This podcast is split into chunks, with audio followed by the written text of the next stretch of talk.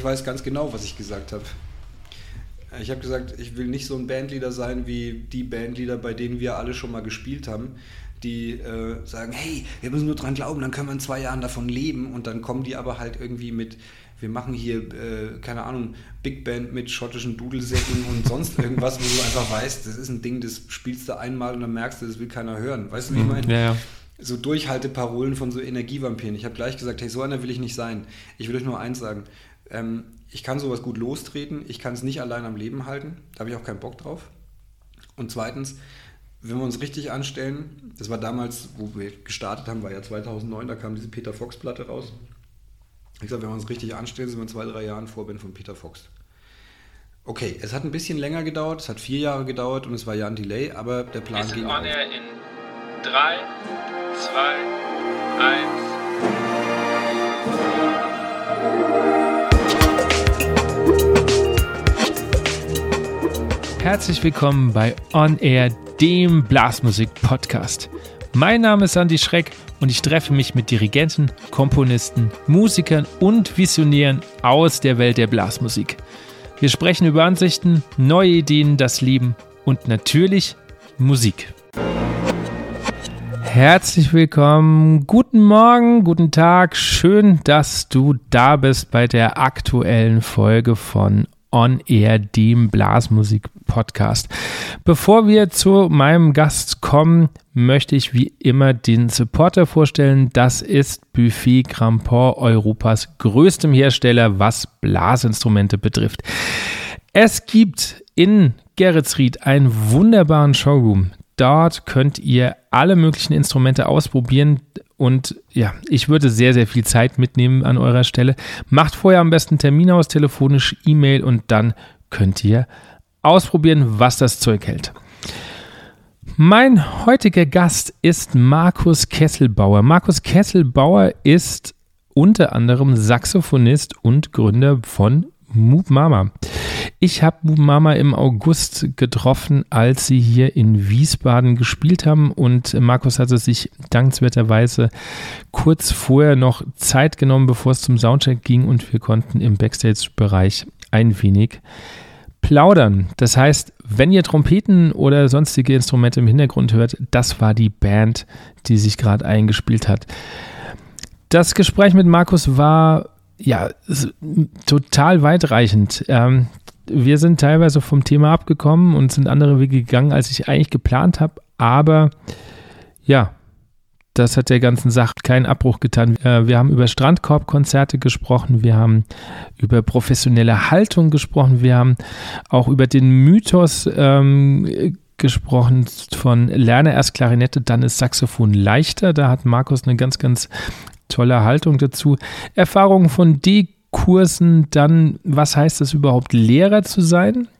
Oder auch als Lehrer von außen in so ein System zu kommen. Wir haben über Deutschrap und die Entwicklung der Musik gesprochen, über Orientierungslosigkeit, über Anfänge von Moop Mama, über Visionen, Haltung, die Bundestagswahl, was die Artikulation und Phrasierung von Charlie Parker mit Buster Rhymes zu tun hat und noch praktische Tipps, wie man Saxophon spielt. Und ich kann schon mal da auch noch ein bisschen spoilern. Es hat was mit Haushaltsgummis zu tun. Also all das und noch mehr gibt es jetzt in der Folge und ich wünsche euch viel Spaß. Sie gehören zu den erfolgreichsten Acts in Deutschland und sind mit Sicherheit dafür verantwortlich, dass die Blasmusik wieder cool wird. Ihre Bühne sind die großen Festivals wie das Southlight Festival, das Woodstock der Blasmusik oder auch mal das Rahmenprogramm des Champion Leagues Finale. Daneben haben sie schon als Support Act für Jan Delay fungiert. Guerilla-Auftritte und politische Statements sind Kennzeichen der Band. Ich freue mich, dass ich heute den Ideengeber, Gründer, Chef und Saxophonisten von Moop Mama hier habe. Herzlich willkommen, Markus Kesselbauer. Hallo Andi. Schön, dass du da sein darfst. Schön, dass das jetzt äh, auch geklappt hat, dich kurz vor dem Gig so abzufangen. Meine erste offizielle Frage, die ich jedem stelle, was war das letzte Musikstück, das du dir bewusst angehört hast? Das letzte Musikstück, was ich mir bewusst angehört habe, war gestern äh, Industry Baby von Lil Nas X, weil ich das äh, gestern Nachmittag schnell für die Band arrangiert habe, weil wir das heute proben wollen. Okay. Okay. okay. So schnell bist du beim Arrangieren? Ja, also ich meine, das ist, das ist eigentlich eher eine Transkription Mhm. gewesen als ein Arrangement, weil ähm, das ist ein sehr bläserlastiges Ding.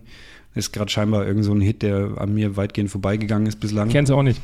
Und ähm, das war eigentlich nur, wie verteile ich es auf meine Band, aber Okay. im Großen und Ganzen war da jetzt nicht viel dran, das war schnell erledigt. Okay. Aber ja, inzwischen habe ich Handwerkszeug, das auch Arrangieren ein bisschen schneller geht als noch früher. Also ich muss nicht mehr so viel suchen, weil ich weiß, was ich brauche. Mhm. Ja gut, du kennst die Band jetzt schon über zehn Jahre. Zwölf. Ja, Ja, genau. Wird sich das, glaube ich, schon ergeben, dass man weiß, was man Ja. gut setzen kann. Ja, also ich habe eine klare Vorstellung äh, von, wie ich will, dass Dinge klingen und dann weiß ich halt auch, welchem Spieler ich was geben muss, Mhm. damit das dann passiert. Okay, Das ist schon ganz gut. cool. Ihr seid jetzt schon seit ja, einigen Wochen wieder auf Tour. Wie ist es endlich wieder auf der Bühne zu stehen? Ah, ganz, ganz unterschiedlich und ganz seltsam stellenweise. Also die ersten drei Shows wusste ich überhaupt nicht, wohin mit mir. Mhm. Das erste, was ich gespielt habe, weil ich konnte die ersten Gigs nicht mitmachen, war ähm, so ein äh, Strandkorb-Konzert in Augsburg, was sich gleich mal ganz seltsam angefühlt hat. Die Bühne ist da sechs Meter hoch und dann ist zwischen Bühnenvorderkante und also da ist davor nochmal so ein Balkon auf drei Meter, um mögliche Unfälle weniger dramatisch zu machen. Und nach diesem Balkon kommt dann nochmal so sechs oder acht Meter, wo die Leute sich dann immer die Getränke holen und dann kommen die ersten Strandkörbe. Und das, man fühlt sich also auf der einen Seite total überheblich da von so einer riesen Bühne runter. Und äh, dann kommt einfach da so energetisch nichts zurück, egal wie frenetisch die Leute klatschen, weil und das fühlt sich wirklich komisch an. Okay. Weil du, also wir haben ja keine Autokinokonzerte gemacht, haben wir gleich gesagt, das machen wir nicht. Ich kann mir vorstellen, dass sich das noch schlimmer anfühlt, wenn du da einfach Autos Ja. bespielst. Und ähm, diese Interaktion und das, was ja auch bei unseren Konzerten passiert, wenn wir gebündelt unsere Energie rausfeuern und die dann multipliziert zurückkommt, das fühlt sich jetzt jeden Abend ein bisschen anders an, weil die Konzepte auch jedes Mal anders sind. Also heute sind wir hier in Wiesbaden und da ist äh, vor der Bühne am Schlachthof ist so, ähm, sind so Quadrate für die Picknickdecken. Das ist also das erste Picknickkonzert, was wir spielen. Okay. Ähm, gestern waren wir in Heidelberg, da war es wieder anders. Die hatten also ein Konzept, wo äh, klar war, die Leute sind eigenverantwortlich für den Abstand zuständig, dürfen tanzen und alles, müssen aber Maske tragen. Und das hat sich zum ersten Mal wieder fast wie ein richtiges Konzert angefühlt, weil da Bewegung im Publikum war. Ansonsten standen die dann halt immer an den ihnen zugewiesenen Plätzen, haben zwar dort getanzt, aber es ist trotzdem irgendwie immer noch so mit angezogener Handbremse. Ähm, es ist spannend, weil es ist wirklich jeder Gig anders und man weiß vorher nie, wie sich's anfühlen Hm. wird. Kommt dann überhaupt Routine wieder rein? Mm, Was die Show angeht und was die, die Art und Weise, wie die Band spielt, ja.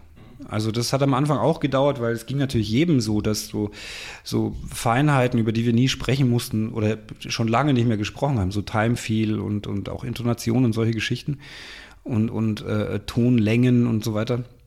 Das musste sich erst wieder finden. Das war stellenweise am Anfang wirklich so, das war doch eigentlich früher mal anders. Und das hat sich jetzt inzwischen weitgehend automatisiert. Ähm, also was mich selber sehr beeindruckt eigentlich oder was mich freudig stimmt und was mir so ein gutes Gefühl gibt, ist, dass wir derzeit so gut intonieren wie noch nie vorher. Warum das so ist, weiß ich nicht, aber es ist Wahnsinn. Die Band klingt richtig, richtig gut. Okay. Und ähm, diesbezüglich ist also schon eine Routine da.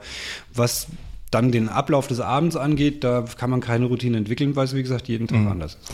Du hast die Strandkorb-Konzerte schon mal so ein bisschen angesprochen. Ähm, gab ja in den letzten Tagen, Wochen so fragwürdige Kritik an diesem Konzept. So Helge Schneider, ich war, glaube ich, sogar auch Augsburg. Das war in Augsburg. Augsburg, wo er abgebrochen hat, wo er gesagt hat, da kommt kein Feeling auf, hast du jetzt auch schon beschrieben, aber er fühlt sich auch gestört durch Catering. Findest du es berechtigt oder findest du es eher, gibt ja auch die anderen Stimmen, die sagen, ja, er soll sich nicht so anstellen. Also, ähm, ich bin da, ich muss sagen, ich bin von der ersten Sekunde an auf Helges Seite gewesen, aus verschiedenen Gründen. Helge hat letztes Jahr ganz klar gesagt, er macht keine Autokinokonzerte, weil er wusste, das geht für ihn gar nicht. Das hat er einfach rigoros gesagt und hat es auch durchgezogen und hat da Haltung bewiesen. Ähm, der Grund, warum er das macht, ist vollkommen klar. Konzerte von Helge Schneider leben ja durchaus auch von der Interaktion. Klar, und ja. wenn da irgendjemand mal was reinruft, dann äh, schnappt er das ja sofort auf. Und das funktioniert natürlich im Autokino nicht, deswegen hat er das von, von Anfang an ausgeschlossen. Das Ding in Augsburg hat er versucht, hat dann gemerkt, es funktioniert nicht, eben wegen der von mir eben beschriebenen Distanz. Und ähm, dann glaube ich, dass er, also er hat es wirklich versucht, er hat es ja 40 Minuten lang versucht und das ist eine ganz schön lange Zeit, wenn du versuchst, mit dem Publikum in Kontakt mhm, zu kommen ja, und da kommt nichts zurück. Und dass er dann irgendwann sagt, nee, das bringt nichts, ähm, kann ich total verstehen, weil du kannst ja, weißt du, wenn du, wenn du eine Interaktion mit dem Publikum hast, dann spielst du anders, als wenn du zu Hause im Überraum mhm, bist. Klar. Und du kannst zu Hause im Überraum nicht simulieren, wie es sich auf der Bühne anfühlt. Aus dem Grund können wir zum Beispiel auch unsere Kondition für die Show nur während der Show üben. Das kannst du zu Hause nicht machen. Kannst du Longtones und was weiß ich was alles machen. Bringt nichts. Du, kann, du weißt erst, wenn du eine Show dreimal gespielt hast, wie du dir die Kraft einteilen genau, musst, ja. dass du hinterher nicht platt bist. Insofern finde ich das ziemlich äh, großartig, dass Helge nach 40 Minuten klar sagt, hey Leute, sorry, kann ich nicht. Das Konzept funktioniert für mich nicht. Er hat auch gesagt, äh, ich hoffe, ihr kriegt euer Geld zurück, was bedeutet, er wird mit Sicherheit auf seine Gage verzichtet haben. Ich weiß, dass Helge sowas früher auch schon mal gemacht hat. Da, ich kenne da also äh, zwei Erlebnisse oder zwei Ereignisse, wo ich mir gedacht habe, krass, Helge, cool. Wo er einfach sagt, nee, dann scheiße ich lieber auf die Kohle. Darf ich das überhaupt sagen? Scheiße ich? Klar, du darfst hier alles sagen. Also gut, dann äh, scheiße ich auf die Kohle und fahre lieber nach Hause und, und mhm. spare mir den Ärger, weil der Helge hat es nicht nötig und der Helge ist ein ernstzunehmender Künstler und deswegen finde ich das ganz gut. Was ich ein bisschen Panne finde, ist, wenn dann äh, eine Woche später Nena dann äh, so ein Publicity-Stunt macht. Das war halt dann wieder klar, um was es da geht. Ich meine, naja. Aber im Großen und Ganzen gebe ich Helge zu 100% recht. Ich finde es gut, dass er es ausprobiert hat. Ich finde es gut, dass er ein klares Statement gebracht hat und sagt, für mich funktioniert das nicht. Mhm. Was sagst du äh, Künstlerkollegen, die sagen, okay, ist aber unprofessionell, nach 40 Minuten abzubrechen? Finde ich überhaupt nicht. Was ist denn daran unprofessionell? Was wäre denn professionell gewesen? Ein Konzert, bei dem du dann eine schlechte Leistung lieferst, weil das wichtigste Element, nämlich die Interaktion mit dem Publikum, nicht stattfinden kann, äh, durchzuziehen, um das Geld zu nehmen? Weiß ich nicht. Es ist ärgerlich für die Leute, die sich dieses Konzert gewünscht haben, aber man muss auch mal ganz klar sagen, die hätten nicht das gekriegt, was sie von Helga eigentlich erwartet hätten. Da bin ich vollkommen bei dir. Ja. Und insofern ähm, ist es professioneller und äh, ehrenhafter im weitesten Sinn zu sagen, Leute, es tut mir wirklich, wirklich leid, ich kann das nicht. Mhm. War das für euch Debatte, jetzt nach ein paar Gigs zu sagen, taugt nichts für uns? Nee, eigentlich nicht, weil für uns ist es ein bisschen anders weil bei uns die Interaktion mit dem Publikum zwar auch stattfinden kann und dass der Kino auch mal Sachen aufschnappt, aber unsere Show funktioniert auch, wenn es nicht passiert. Der Unterschied ist, dass die fehlende Energie, die vom Publikum zurückkommt, uns nicht so anpeitscht und es dann für uns ungleich anstrengender ist, mit der gleichen Power und mit, mit, dem gleichen, mit der gleichen Geilheit sozusagen ähm, die Show abzuliefern. Trotzdem wird, glaube ich, niemand im Publikum glauben, dass es eine blöde oder eine schlechte Show war, nur weil wir nicht so aufgepeitscht werden durch das, was ja, vom Publikum ja. zurückkommt. Es ist für uns dann anstrengender, aber die Show wird deswegen trotzdem gut. Okay. Ja. Ich würde gerne ein bisschen biografisch zurück. Wie kam bei dir Musik ins Leben? Oh, schon sehr früh. Ähm, also, meine Mutter, die hat früher immer viel gesungen, was schon mal sehr gut war. Ähm, mein Bruder hat dann so verschiedene Versuche unternommen mit einer Heimorgel und äh, Gott weiß was. Und äh, ich habe wohl angeblich so mit drei Jahren schon immer wie verrückt auf irgendwelche Sachen rumgetrommelt mit zwei Kochlöffeln. Und äh, als ich so sieben war, bin ich bei uns durchs Dorf gelaufen und habe irgendwo Schlagzeug spielen hören und habe dann so lange gesucht, bis ich gefunden habe, wo dieses Schlagzeug steht. Und das war ein Typler aus dem Dorf, der halt so ein Tama-Drumset in so einer Scheune hatte und da zu irgendwelchen aktuellen Hits getrommelt hat. Und da habe ich mich hingesetzt und habe mich total in Schlagzeug verliebt. Die einzige Möglichkeit, die es damals für mich auf dem Dorf gab, war halt dann da in der örtlichen Blaskapelle anzufangen. Die haben einen Schlagzeuglehrer aus der Stadt immer einfahren lassen, der dann, weil die erst die, die beiden, mit denen ich zusammen angefangen habe, wir waren also zu dritt, die hatten dann irgendwann keinen Bock mehr nach der zweiten Stunde und sind nicht mehr gekommen und dann hat er gesagt, ja, dann komme ich auch nicht mehr, wegen einem Schüler lohnt sich das nicht. Und dann wurde ich da so, ja, so ein Jahr lang an der zweiten Snare Drum so durchge durchgeschliffen und, ah, Markus, jetzt nicht und so. Und das hat mir dann so ein bisschen äh, die Lust genommen. Und dann hat meine Mutter äh, vorgeschlagen, dass ich doch noch ein zweites Instrument lernen dürfte, so in echt. Und ähm, sie hätte sich vorgestellt, dass ich Trompete spiele. Ich habe wohl, achso, das muss ich vielleicht dazu sagen. Ich habe natürlich wie alle Kinder zur damaligen Zeit im Kindergarten meine Blockflötenkarriere begonnen und beendet. Ähm, und habe wohl nach dem Kindergarten zu meiner Mutter relativ deutlich gesagt, dass ich nie, nie, nie irgendein Instrument spielen werde und dass man hineinpusten muss. Hat geklappt, ja. Da lacht sie sich heute noch drüber kaputt. ähm, nee, und ich habe dann, ich habe dann, ähm, ich habe dann gesagt, nee, Trompete nicht, wenn dann Saxophon. Warum? Mm, zum einen, weil ich das Paulchen Panther-Thema schon als Okay. Kind immer gehört habe. Zum anderen, weil ich verbotswidrig an den CD-Schrank meines Bruders gegangen bin. Der hatte so den ersten CD-Player, den es damals gab. Und habe dann eine Platte von den Dire Straits gehört, wo ein Saxophon-Solo drauf war. Damals wusste ich noch nicht, wer dieser Typ ist. Und äh, habe mich in den Sound verliebt und gesagt, das ist es. Das will ich werden. Und dann, ähm, oder das will ich spielen. Und dann habe ich also da so die typische Karriere in der Blaskapelle gemacht. Ja, lern doch erstmal Klarinette, dann ist Saxophon leichter. Äh, kleiner Hinweis, liebe Blasmusikfreunde, ich weiß genau, warum ihr das macht. Ihr macht das, weil ihr hofft, dass irgendjemand nach einem Jahr Klarinette spielen keinen Bock mehr hat, zum Saxophon zu wechseln, weil ihr sonst zu wenig Klarinettisten habt. Fachmethodisch ist es totaler Blödsinn. So. Lass ich drin. Ja, unbedingt, weil ich finde, lern doch erst Klarinette, dann ist Saxophon leichter, ist einfach totaler Blödsinn. Das sind zwei unterschiedliche Instrumente. Ich weiß zwar, woher dieser Gedanke kommt, aber come on, es sind einfach zwei unterschiedliche Instrumente. Punkt. Wobei ich vor allen Dingen auch noch Saxophon leichter finde als Klarinette vom Tonerzeugung her. Na, anders.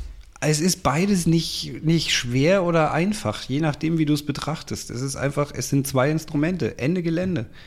Und du musst das eine üben und du musst das Genau. andere üben. Ja, ja. Und ja, ich verstehe, was an Klarinette vermeintlich komplizierter sein soll. Ähm, klar, trotzdem, wenn du Saxophon wirklich spielen willst, dann ist es auch nicht einfach. Hm. Oder auch nicht schwer, wer weiß. Probieren Sie es aus. Aber auf jeden Fall finde ich diesen, es ist einfach so eine, es ist die typische Blasmusikfalle. Ach, du willst Saxophon spielen, lern doch erstmal Klarinette. Genau. Saxophon wird meistens gar nicht aufgebaut, sondern einfach Genau. nur zum Ausprobieren. Klarinette. ja. Genau.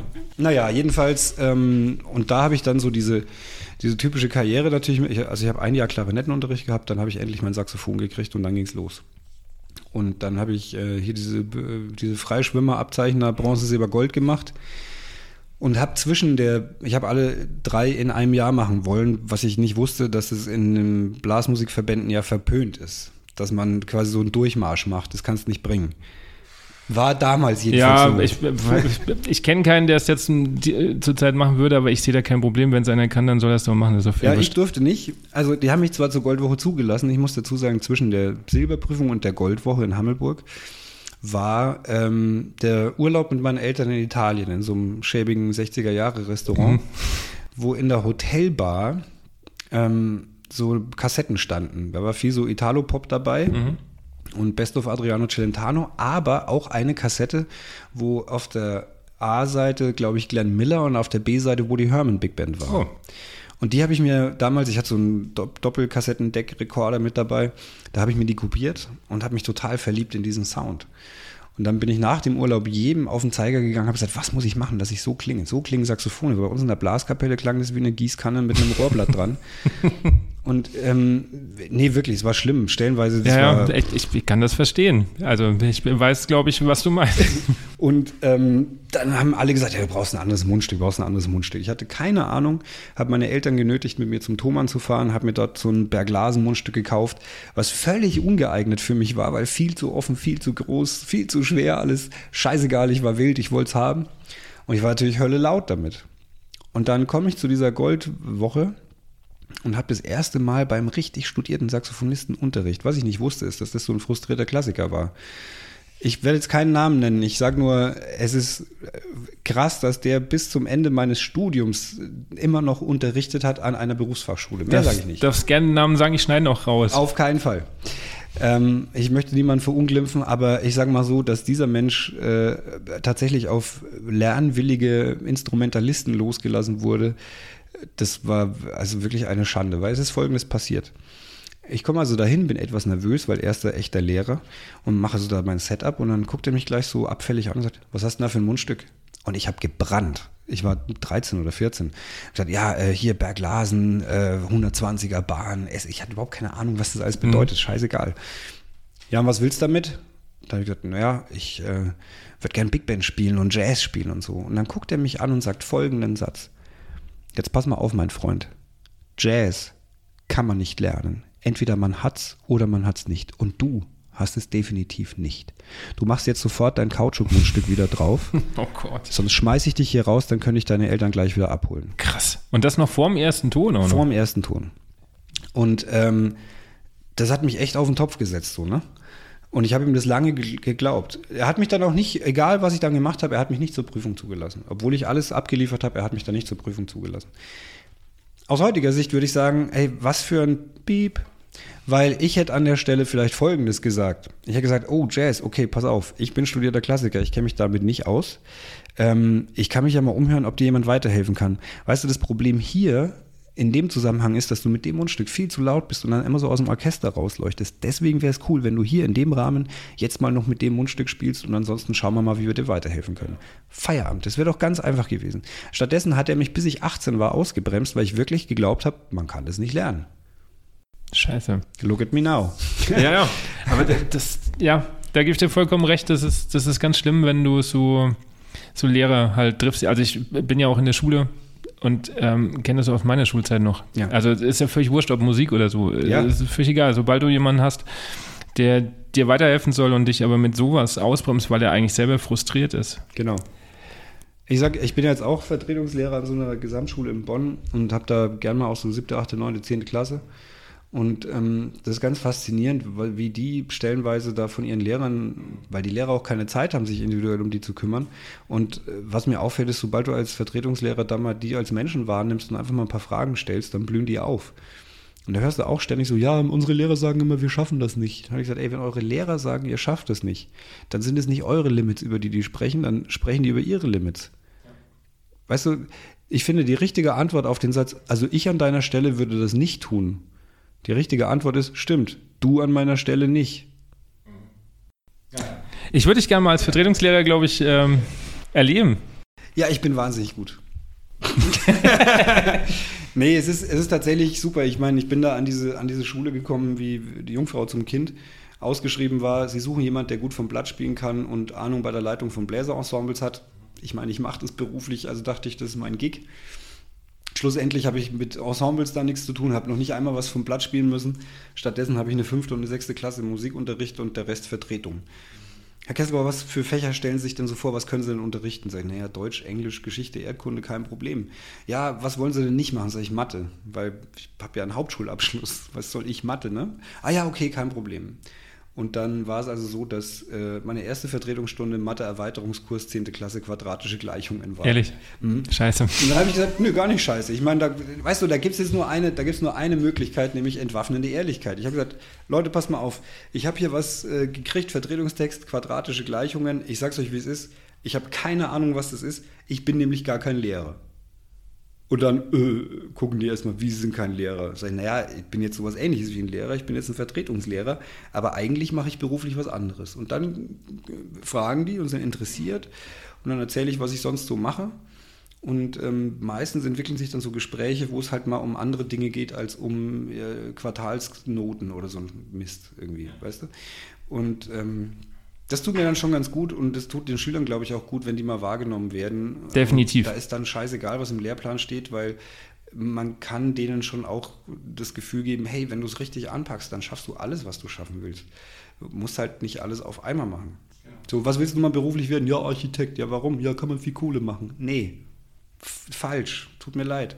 Wenn du Architekt werden willst, weil du es richtig geil findest, Häuser zu bauen, dann werd Architekt und dann wirst du auch Kohle machen. Aber wenn du einen Job wegen der Kohle machst, wird es erstens Arbeit, wird irgendwann nerven und glücklich wirst du auch nicht. Die Gespräche kenne ich. Also dadurch, ähm, ich, ich mache nur Musik. Also und, ähm, und ich nehme mir tatsächlich die Freiheit, einfach solche Dinge mit denen so zu besprechen, weil, ähm, wie du schon sagst, sobald du die ernst nimmst, ist das auch ein ganz anderes Miteinander. Voll.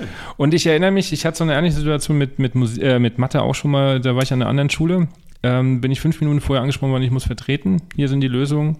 Auch Mathe. Ich, keine Ahnung, sonst wäre ich auch nicht Musiker geworden, wenn ich Mathe könnte. Ja, irgendwie. Klar, und ähm, das war leider die letzte Stunde vor der Klausur, was halt für die Schüler gesehen auch ziemlich assi war, muss man mal einfach sagen, weil die tausend Fragen hatten und ich musste halt ganz klar sagen, keine Ahnung, kann ich euch nicht helfen. Irgendwie. Also kenne die Situation, ist super, wenn man da steht. Aber das stimmt schon, entwaffnende Ehrlichkeit ist einfach ähm, das Einzige, was auch ja, hilft. Was, was, soll ich denn, was soll ich denn so tun, als ob? Bringt ja keinem was. Ja, aber ich finde, dass das generell auch als Lehrer, selbst als Musiklehrer, ich weiß auch nicht alles. Also ich kenne auch nicht alles.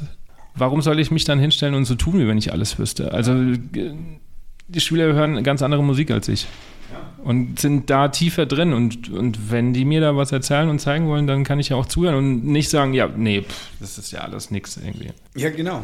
Also ich, ich habe jetzt irgendwie die Top 10 der K-Pop-Charts irgendwie in der fünften Klasse gelernt, weißt du? So, so.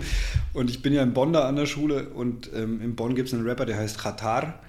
Und Qatar hat irgendwie vor zehn Jahren mal einen Goldtransport überfallen und ist dann eingefahren und äh, ja. aber das Gold ist verschwunden und der droppt halt jetzt ein Album nach dem anderen. Und ich habe, also an der Schule ist äh, der Migrationsanteil so bei über 60 Prozent. Ich habe stellenweise Klassen, wo wirklich halt ein deutschsprachiges Kind ist und dann habe ich Migranten. Also da, äh, es ist sehr spannend. Ich habe in der achten Klasse mal Geschichte gemacht, da ging es dann irgendwie um Drittes Reich. Da habe ich versucht mal so zu vermitteln, wie absurd und krass und krank dieser Holocaust war und was da passiert ist. Und habe gesagt, stell euch mal vor, jetzt kommt jemand und sagt, jeder mit blauen Augen muss jetzt ins Lager. Mal Hände hoch, wir hatten hier alles blaue Augen. Das war ein Mädchen und ich. und, ähm, und aber wie gesagt, die, die, die, da gibt es halt ganz oft, gerade aus so arabischstämmigen Familien, da ist halt irgendwie so, du merkst, der Anspruch ist so, das haben die sich bei ihren Cousins und bei ihren großen Brüdern abgeguckt, so ja, Kohle ist cool und äh, der Rest nicht. Und dann, äh, ich versuche ihn halt immer dann den Zahn insofern zu ziehen, als dass ich sage, hey, guck mal, jeder von euch hat doch irgendwas nach der Schule, was er total gerne macht. Ja, ja, zocken, ja, Basketball, ja, hier, dies, das. Sag ich, okay, und wie, wie schaut es denn dann mit der Zeit aus? Ja, vergeht voll schnell, sag ich, cool. Und was ist denn so euer Hassfach in der Schule? Wahrscheinlich Mathe, oder? Ja, Mathe, ey, hör bloß auf. Sag ich, ja, wie ist denn da mit der Zeit? Ja, Sekundenzeiger läuft rückwärts, sag ich, richtig. Jetzt stellt euch mal vor, ihr müsst, wenn ihr mit der Schule fertig seid, acht Stunden am Tag arbeiten. Das heißt, mit hinfahren, wegfahren und so weiter könnt ihr mal zehn Stunden einplanen. Dann habt ihr noch 14 Stunden. Dann wollt ihr acht Stunden schlafen, dann bleiben noch sechs Stunden übrig. In diesen sechs Stunden habt ihr Zeit, das zu tun, was ihr tun müsst. Einkaufen, Wäsche waschen, Wohnung putzen und so weiter. Und noch ein bisschen Zeit, das zu tun, was ihr tun wollt. Das ist nicht so viel. Das heißt, einen Großteil eurer Lebenszeit werdet ihr auf der Arbeit verbringen. Wäre es dann nicht cool, einen Job zu haben, der einem richtig, richtig Bock macht? Weil so einen habe ich mir gesucht und stellt euch vor, auch wenn es mal Arbeit ist, es fühlt sich nicht an wie Arbeit. Stellt euch mal eine Welt vor, wo jeder wirklich den Job gerne macht, den er macht. Das wäre richtig cool. Das wäre richtig cool. Zwei Fragen. Bitte. Glaubst du, dass, also ich sehe das bei meinen Schülern, wenn wir dabei kurz bleiben, ähm, ganz große Hip-Hop-Schiene, aber eher so diese Broll-Assi-Nummer. Ja, Gangster-Rap ist genau. total angesagt, ja. ja. Glaubst du, dass daher auch so ein, so ein, so ein Wertesystem dann vermittelt wird, dass sie das geil fänden, Kohle, dicke Autos? Oder ist das nur diese, diese, dieser Pauschalschluss, den man immer sieht? Ja, die gucken sich das an, natürlich wollen die das dann. Ich bin mir nicht ganz sicher. Also, ähm, ich habe das mal beobachtet vor zwei Jahren, als wir auf dem Happiness Festival gespielt haben. Da hat direkt im Slot nach uns die, diese 187er Straßenbande da aus Hamburg, hier dieser Jesus und Bones MC und wie die alle heißen. Und das sind ja nun so wirkliche Aslaks irgendwie. Also ähm, die, der, der, der ist aufgewachsen, wollte Kiezgröße werden und das ist er jetzt. So. Und ähm, da ist natürlich Kriminalität mit am Start und da ist einfach ein ganz krass Menschen- und Frauen verachtendes Bild am Start, wie man es ja schon von Leuten mit Bushido kennt und so weiter. Und ähm, ich habe mir das Publikum angeguckt, es war interessant, weil das Publikum hat sich wirklich, nachdem wir fertig waren, einmal komplett ausgetauscht. Und ich habe nicht verstanden, wie so junge Mädchen da im Publikum stehen können, die sich das anhören, was der über Mädchen erzählt und was der für ein Frauenbild hat und das auch noch gut finden können. Und ich habe den Eindruck, dass das für die Kinder oder für die, für die Jugendlichen so ein bisschen ist wie ein Live-Krimi gucken. Okay. Weißt du, das hat irgendwie so einen Nervenkitzel, das hat so was Verbotenes, das hat was Rebellisches. Die Eltern finden das doof, ähm, dass die Kinder so eine Musik hören und so, und das ist ja dann Gradrecht und so. Ähm, und klar, natürlich ist das Ganze drumrum, wird da schon irgendwie als was Erstrebenswertes äh, angesehen, so, ja. Also ähm, dicken Kahn und mit einem Kilo Koks auf dem Beifahrersitz und mit Gold bis die, die Halswirbelsäule durchhängt, um Hals oder so. Weiß ich nicht. Ich habe grundlegend, abgesehen davon, habe ich grundlegend mit dieser, mit dieser Deutschrap, Gangster-Rap-Szene ein Problem, seit die angefangen hat, weil schlussendlich wurde zunächst mal etwas kopiert, was man in Amerika kennt, ähm, was aber in Amerika völlig andere Grundlage hat, weil Amerika hat ein völlig anderes Sozialsystem als wir. Ähm, die haben da ganz klare, auch wenn sie ja angeblich weg ist, immer noch Rassentrennung, Ghettoisierung und so weiter. Das heißt, dass die, die tatsächlich reelle Grundlage für das, was Gangster-Rap in Amerika macht, ähm, schon da war. Und in Deutschland war das erstmal so ein bisschen albern, weil sie so getan haben, als ob. Ich meine, inzwischen sind es tatsächlich auch Kriminelle, die das machen. Aber mir kam das halt vor wie so ein Marketing-Gag. Mhm irgendwie. So, jetzt müssen wir auch hier einen auf harte Gangster machen und dann lässt sich irgendwie Kollege oder wer auch immer dann den Oberarm schießen, um eine Street Credibility zu kriegen, kurz bevor die Platte released wird und damit es dann da nochmal ein bisschen mehr Verkäufe gibt und so. Und wie gesagt, inzwischen sind es wirklich Typen, die da milieumäßig mit zu tun haben. Aber es gab mal eine Zeit, da war das so gestaged irgendwie und das konnte ich nicht ernst nehmen. Da habe ich mir so gedacht, ey Leute, ehrlich, ja, kann ich verstehen, ging mir ähnlich. Weißt du, jemand der, jemand, der irgendwie in Spandau in der Villengegend groß wird und dann was von Ghetto erzählt, da denke ich mir so, ey, sorry, aber bitte halt einfach die Klappe. So, aber die Kinder oder Jugendlichen oder die jungen Hörer, die saugen das auf und die nehmen das ernst und die identifizieren sich stellenweise tatsächlich damit. Und ähm, das ist auch was, was ich im Musikunterricht dann in den fünften und sechsten Klassen, ich habe da einfach so ein Spiel, wenn sie sich gut betragen, dann ähm, wird gegen Ende der Stunde, so auf die letzten zehn Minuten, einer ihrer Lieblingssongs gehört. Und dann müssen wir da aber auch nochmal drüber sprechen. Und ähm, meistens interessiert mich natürlich, warum findest du den Song so cool? Und es ist erstaunlich oft, dass die Texte gar nicht so von Relevanz sind. Sagen Sie mal, ich weiß es nie, weil ich habe, ich mache das auch oft oder manchmal lasse ich so eine Klassenhitparade machen und dann, dann kommen meistens immer dieselben drei, vier Rapper, die auch alle gleich klingen, alle Songs. Ja, das ja, ist, und klar. dann kommt dann immer äh, mit der gleichen Frage, was, was findest du denn geil? Den Beat. Und dann denke ich mir, ja, aber der Beat klingt überall gleich. Also ja, das ist tatsächlich was, weißt du, ich bin in den 90ern groß geworden, da konntest du halt einen Rapper an den ersten zwei Wörtern erkennen. Und jetzt dank Autotune und also spätestens seit Trap und jetzt hier Mumble Rap und so, da klingen die alle gleich. Alles schön triolisch oder zwölfachtlich. Und ich kann da niemanden mehr unterscheiden. Und das ist halt natürlich, klar, es gibt so unfassbar viel Musik. Ich weiß nicht, ob du mal unten äh, da im Schlachthof jetzt äh, in dem Gang warst, wo es zum Toiletten geht. Nee, noch nicht. Da ist quasi auf der gesamten Höhe sind Plakate, wo so groß die Namen der Bands spielen, die jeweils in dem Jahr da gespielt haben. Okay. Und da stehen mehrere tausend Bands und ich bin mir sicher, du wirst halt hier und da mal eine erkennen und die anderen, die hast du entweder noch nie gehört oder wirst du nie wieder hören. Mhm es gibt wahnsinnig viel Musik und Home Recording und, und ähm, Musikproduktionsprogramme und Tools haben natürlich möglich gemacht, dass jetzt jeder irgendwie auch eine Musik rausspülen kann. Und wirklich Musik zu kreieren, da braucht es entweder eine ganz saubere Vorstellung, die nicht eingefärbt ist durch irgendwelche Hörgewohnheiten. Das ist schon sehr schwierig. Zum anderen im Idealfall auch ein Handwerkszeug, mit dem du wirklich komponieren kannst. Und das meiste, was passiert ist in meiner Beobachtung, ähm, so ein Hinterherrennen von einer Hörgewohnheit, mhm. Die halt jetzt gerade rüberschwappt und dann, bis man das dann nachgebaut hat und so weiter, dann ist das eigentlich schon wieder überholt, weil der Musikmarkt ja auch sehr schnell sich entwickelt hat in den letzten Jahren. Insofern, ich weiß nicht, wohin das führt. Ähm, man muss sich vielleicht vorstellen, schlechte Musik gab es ja schon immer. Ne? Die, die man jetzt noch aus Dekaden von früher kennt, ist die gute von damals. Ja, ja. Ich glaube, man romantisiert halt auch oft so und so. Früher war alles besser.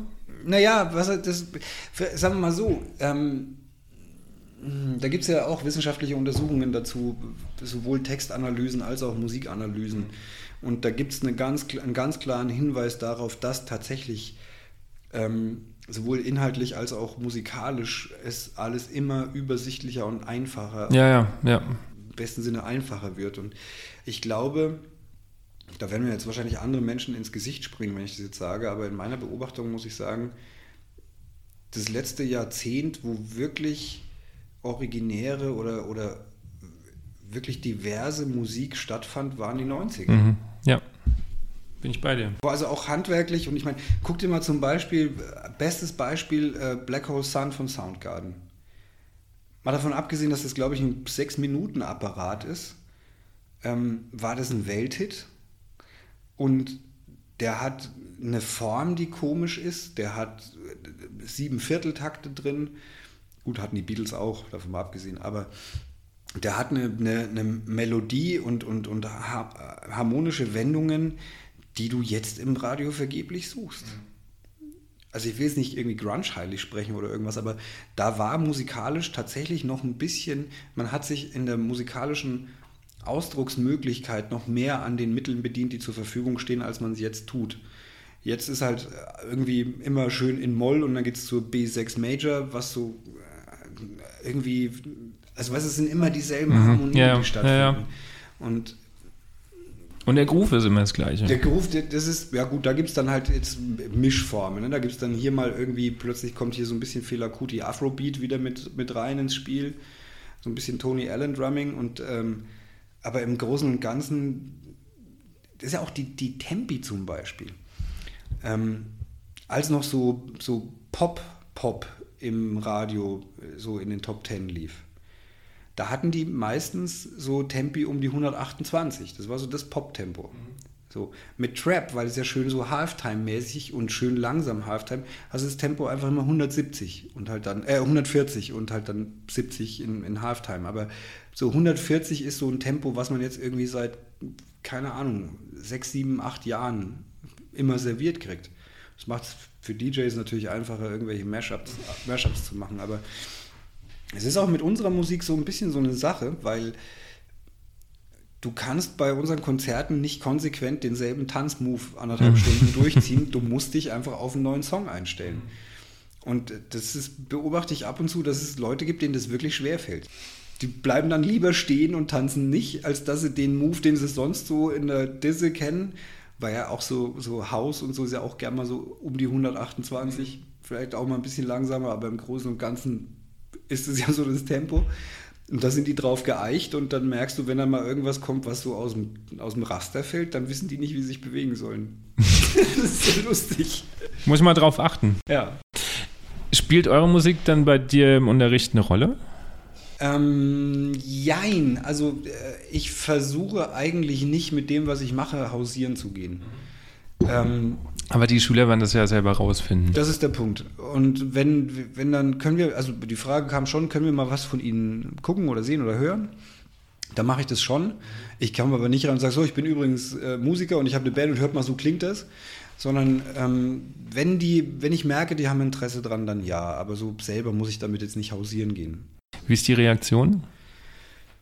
Meist sehr positiv eigentlich. Also die können sich das natürlich, wenn sie es so aus der Konserve hören, nicht so wirklich vorstellen, wie es aussieht. Meistens versuche ich dann halt Live-Videos zu zeigen, wo man sieht, ey, die haben ja echte Instrumente und so. Und ähm, dann kommt es schon ganz gut an. Also ja, doch schon. Also ich merke es auch, die, die, die Schüler, die, äh, es gibt so ein paar Schüler, was irgendwie echt seltsam ist auch, aber es gibt so ein paar Schüler, die folgen mir bei Instagram und da kommt dann immer mal so eine Nachricht, hey, ich habe ihr Video gesehen, ist voll gut. ist doch cool. Ja, na klar, aber es ist trotzdem ein bisschen seltsam mhm. auf eine Art, aber ja. Wann kam für dich die Entscheidung, dann ähm, Musik beruflich zu machen? Also wann war für dich der Punkt, wo du gesagt hast, okay, das ist, da habe ich Bock zu, dass es keine Arbeit wird, ähm, studiere ich das? Ähm, Wie ist gelaufen? Also, es war so, dass ich in einer, in einer Band in Bayreuth gespielt habe, wo der Schlagzeuger schon ähm, in Leipzig an der Hochschule studiert hat. Und der hat gesagt, Alter, ey, so wie du spielst, du musst Musik studieren, du musst Musik studieren. Und für mich war das so total far out, weil ich hatte nie wirklich richtig qualifizierten Unterricht. Ähm, ich habe kein Abi. Äh, weißt du, Musik studieren, da dachte ich immer, das sind die, die ab dem Alter von drei einen klassischen und einen Jazzlehrer hatten. So, so elitärmäßig. So. Total, total. Ich meine, das ist auch meiner Erziehung geschuldet, dass ich so eine Denke hatte und habe. Das hat sein Gutes aber nicht immer. Und ähm, der ging mir wirklich lang auf die Nerven damit. So, und ich habe schon gemerkt, mir macht es Spaß. Und ähm, mir hat auch, ich habe auch gemerkt, dass ich in dem Beruf, den ich hatte, ich habe damals so Steuerungselektronik gemacht, dass ich da irgendwie nicht so happy bin damit. Dass ich, ich habe gemerkt, dass ich mich auch so von Montag zu Freitag durchschleppe in der Hoffnung, dann am Wochenende meine Ruhe zu haben. Und damals habe ich aber auch schon sehr viel gespielt, in so, einem, in so einem Quartett, wo wir so Hochzeiten und Geburtstage gespielt haben und in einer Soulband und eben in dieser allerersten Band, wo dieser Drummer auch gespielt hat. Und irgendwann dachte ich, ey, was habe ich eigentlich zu verlieren? Lass mal Aufnahmeprüfung machen, was soll schon passieren? Und dann bin ich also ganz blauäugig auch nicht drüber nachgedacht, vielleicht auch noch woanders vorzuspielen oder vielleicht mal zu gucken, ob der Lehrer cool ist oder irgendwas. Ich bin dann einfach mal da hingefahren, habe mir das angeguckt, dann habe ich mich beworben dann habe ich Aufnahmeprüfung gespielt und dann wollte sie mich gleich dort behalten. Dann musste ich aber noch Zivi machen. Und ähm, dann war klar, ja, ich studiere das halt jetzt. Ich werde jetzt Musiker. So. Und dann kam es, wie es kommen musste, dass ich dann so während des Studiums äh, in so einen Jazz-Nerd verwandelt wurde und mir eingeredet wurde, dass ich ja immer und rund um die Uhr Musiker bin und dass das ja äh, Jazzmusik sowieso die beste auf der ganzen Welt ist und es gibt keine bessere Musik und so weiter und so fort. Und ich habe es auch eine Zeit lang geglaubt. Und ähm, nach dem Studium bin ich dann nach München gezogen, weil ich da schon Connections hatte, halt auch über die Landjugend und so. Und ähm, da habe ich dann in so, einem Gala, in so einer Gala-Band gespielt. Und da gab es so einen Moment für mich, wo ich gemerkt habe, hey, also es gab zwei Momente, wo ich gemerkt habe, hey, nee, meine Entwicklung ist noch lange nicht fertig. Und zwar das eine war eben so ein Ding mit einer Gala-Band, da hat MD dann gesagt, ja, er hätte hier so ein Arrangement, so Jopi Hesters, Walzer-Melodien. Wer denn Bock hätte, das zu spielen? Und ich habe gleich gemerkt, das war eine Band mit fünf Bläsern, also zwei Trompeten, Posaune, Alt-Tenor. Ich habe gleich gemerkt, dass die anderen irgendwie keinen Bock haben. Und ich habe gesagt, ja, zeig mal her den Zettel. Ich habe mich mit dem Övre von Herrn Hesters nie beschäftigt, deswegen war mir das eigentlich wurscht. Und dann habe ich das so vom Blatt gespielt, so während der Probe und habe gemerkt, hey, das ist total dufte arrangiert und es sind schöne Melodien. Ich hatte ja keinen Text dazu. Ich weiß nicht, was der Mann da dazu gesungen hat. Und es hat einfach Bock gemacht zu spielen. Und ich habe das dann so unprätentiös wie möglich, so schön wie ich kann gespielt. Fertig. Dann gehe ich zurück zu, mein, zu meiner Horn-Section und die gucken mich total angewidert an und sagen so, hey, was bist denn du für ein ekliger Galasklave? Wieso hast du das jetzt so schön gespielt? Und das war so ein Moment, wo ich gedacht habe, hey, irgendwas läuft hier falsch. Und dann habe ich gesagt, hey, wisst ihr was, Jungs? Es gibt zwei Möglichkeiten, so einen Gig zu spielen. Möglichkeit eins, das ist das, was ihr macht ihr haltet euch für überqualifiziert, weil ihr ja eigentlich bei Maria Schneider in der Band spielen müsstet und seid euch zu schade dazu, Jopi Hesters Melodien zu spielen, dann wird es vermutlich ein sehr anstrengender, sehr langer Gig. Oder Möglichkeit 2, und das habe ich gerade gemerkt, ich habe nicht Musik studiert, weil ich Jazzmusiker werden wollte. Ich habe Musik studiert, weil ich gern Musik spielen mag, weil ich gern Musiker bin. Und ganz ehrlich, ich habe mich gerade sehr gefreut, schöne Melodien spielen zu können, mit dem Wissen, dass ich damit auch noch meine Miete bezahlen kann. It's a question of perspective. Und das war der erste Moment. Und der zweite Moment war, wo der Bassist meines damaligen Quartetts gesagt hat: Hey, Alter, du musst unbedingt die neue Donny McCaslin-Platte aus, auschecken.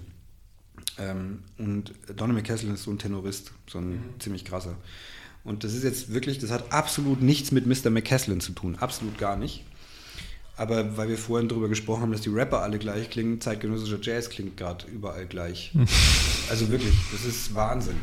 Es gibt keine Melodien mehr, es gibt Themen, ja, ja. die endlos lang sind und irgendwie nicht wirklich begreiflich. Es muss harmonisch alles so im Subdominantbereich Sus und Plus und irgendwie bloß nicht landen, alles fliegt und gleichermaßen muss es dann immer an entscheidender Stelle irgendwohin abbiegen, womit niemand inklusive der Spieler rechnet, ähm, damit so gecheckt und intellektuell und uh, da findet so eine Besitzstandswahrung statt wie früher bei den, bei den Klassikern irgendwie. Hm.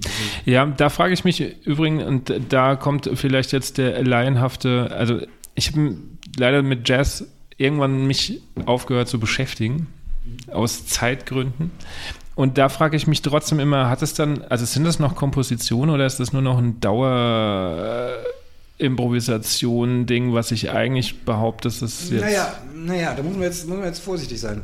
Ich weiß, ein bisschen plakativ jetzt. Ja, aber ich meine, Dauerimprovisation, das Ding ist im Endeffekt das, was mich damals auch wirklich an Jazz fasziniert hat. Ich war nie so ein Typ, ich mag den Sound von, von, von, von Bebop-Platten.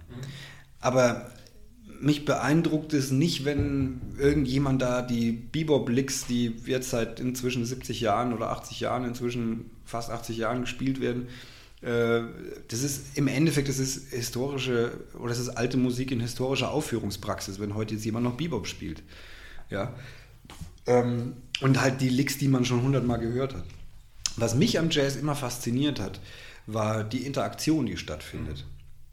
In Kommunikation, sowohl von Bühne zu Publikum und rückwärts, als auch innerhalb der Band. Da habe ich meine Diplomarbeit drüber geschrieben und das war das, was mich fasziniert hat. Aber auch das äh, reichte mir jetzt dann nicht mehr aus. Und gerade in diesem zeitgenössischen Jazz ist es halt so, dass halt einfach der Sound immer derselbe ist. So wie die Rapper alle gleich klingen, ist der Sound immer derselbe. Immer schön Major Kreuz 11 und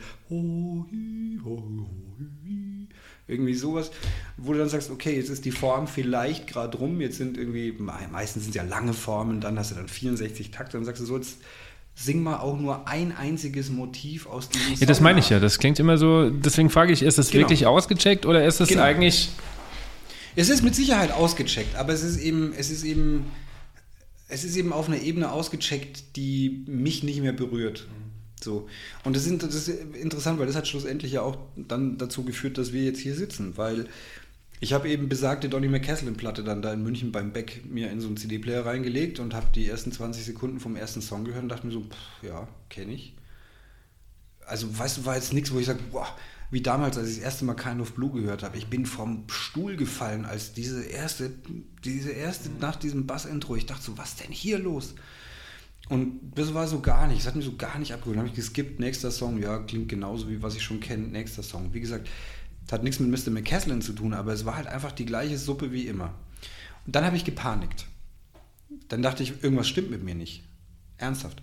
Bin nach Hause gefahren, dachte, okay, hey, pff, Coltrane auflegen. Coltrane funktioniert immer. Eine Coltrane-Platte aufgelegt und habe gemerkt, so, na, kenne ich ja alles. Dachte ich, Mann, ey, Kesselbauer, was los? Da habe ich Miles Davis aufgelegt. Dachte, ey, Miles, Miles holt dich immer ab.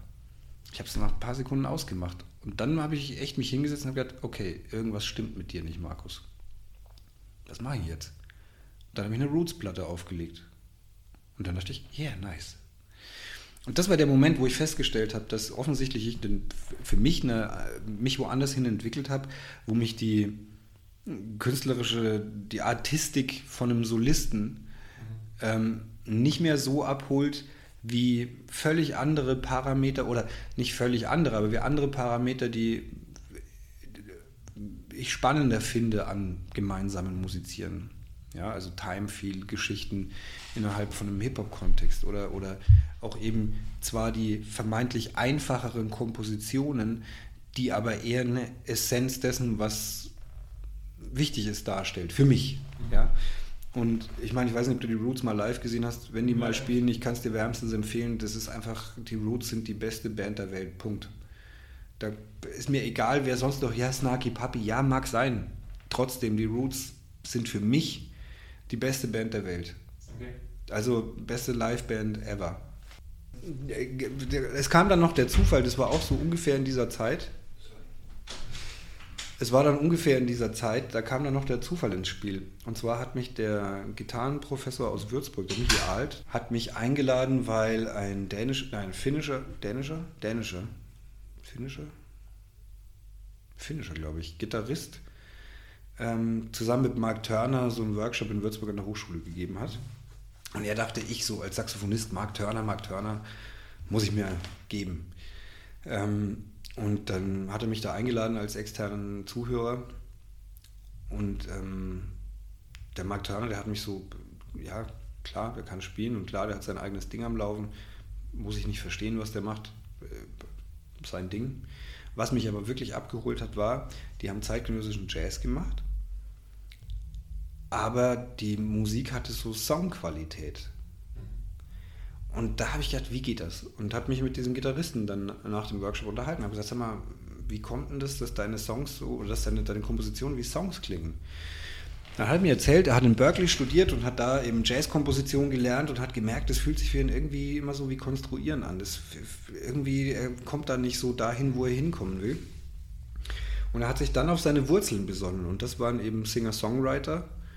Und er hat dann zwar mit dem Wissen, was er in Berkeley angehäuft hat, sich aber hingesetzt und wie ein Singer-Songwriter wieder angefangen zu schreiben und deswegen äh, sind seine Kompositionen so Songs. Und dann dachte ich, was für ein geiles Konzept.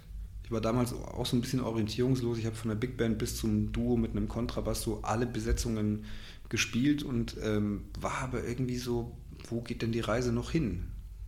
Also ich hatte irgendwie keinen Bock in der Musikschule und auf Hochzeiten zu versauern.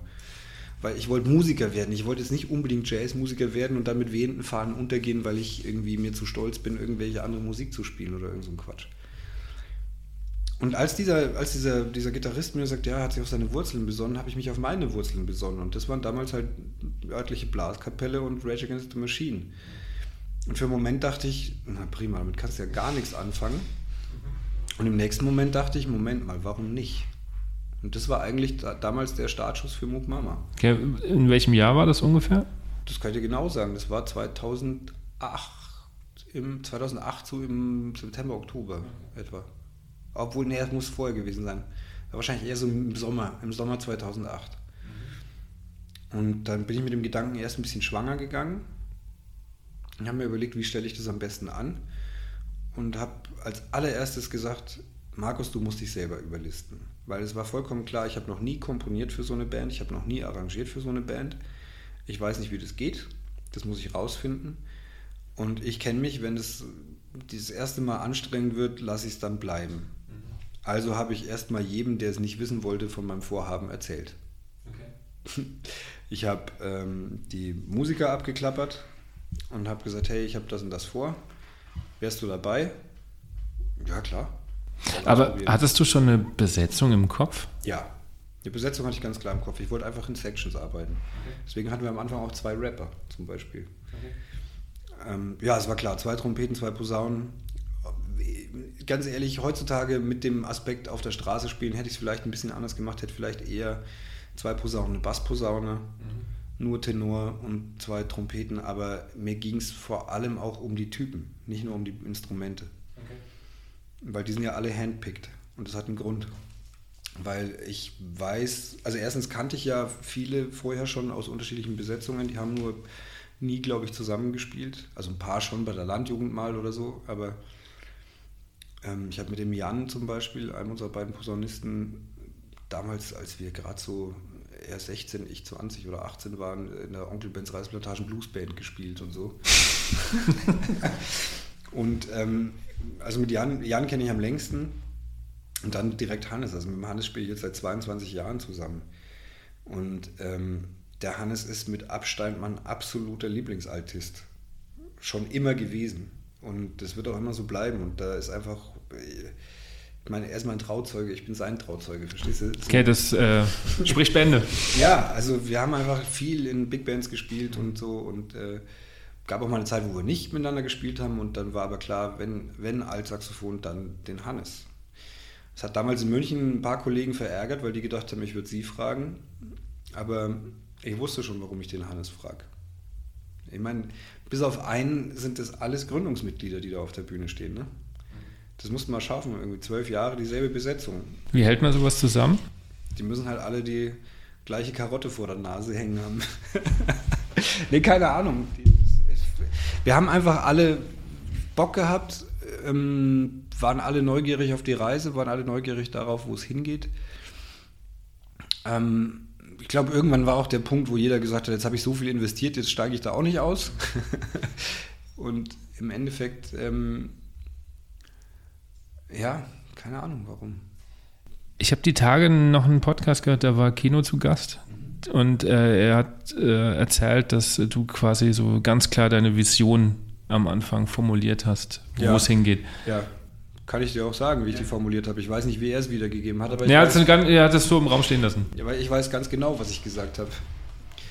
Ich habe gesagt, ich will nicht so ein Bandleader sein wie die Bandleader, bei denen wir alle schon mal gespielt haben, die äh, sagen, hey, wir müssen nur dran glauben, dann können wir in zwei Jahren davon leben und dann kommen die aber halt irgendwie mit, wir machen hier, äh, keine Ahnung, Big Band mit schottischen Dudelsäcken und sonst irgendwas, wo du einfach weißt, das ist ein Ding, das spielst du einmal und dann merkst du, das will keiner hören. Weißt du, wie ich mhm. meine? Ja, ja. So Durchhalteparolen von so Energievampiren. Ich habe gleich gesagt, hey, so einer will ich nicht sein. Ich will euch nur eins sagen. Ähm, ich kann sowas gut lostreten, ich kann es nicht allein am Leben halten, da habe ich auch keinen Bock drauf. Und zweitens, wenn wir uns richtig anstellen, das war damals, wo wir gestartet haben, war ja 2009, da kam diese Peter Fox-Platte raus. Ich sage, wenn wir uns richtig anstellen, sind wir in zwei, drei Jahren Vorband von Peter Fox. Okay, es hat ein bisschen länger gedauert, es hat vier Jahre gedauert und es war ja ein Delay, aber der Plan ging auf. Immerhin, ja. Und das Ding ist, ich wurde immer so zur Bescheidenheit erzogen, habe aber gemerkt im Laufe meines Lebens, ähm, groß denken, damit Großes passieren kann. Weil sonst bist du immer nur am dich limitieren. Natürlich ist es, muss man vorsichtig sein, dass man nicht größenwahnsinnig wird in seinen Vorstellungen, aber groß denken bringt schon was. Und natürlich war das großmäulig formuliert. Ich hatte keine Ahnung, ob wir das schaffen, in zwei oder drei oder vier Jahren Vorband von irgendeinem A-Act in Deutschland zu werden. Ähm, aber ich wollte da einfach hin.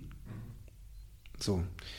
Und ähm, ich wollte aber auch nicht so super, super kommerzmäßig werden, weil mir schon auch wichtig war, dass es nicht irgendwie eine dumpfe Ballerband wird.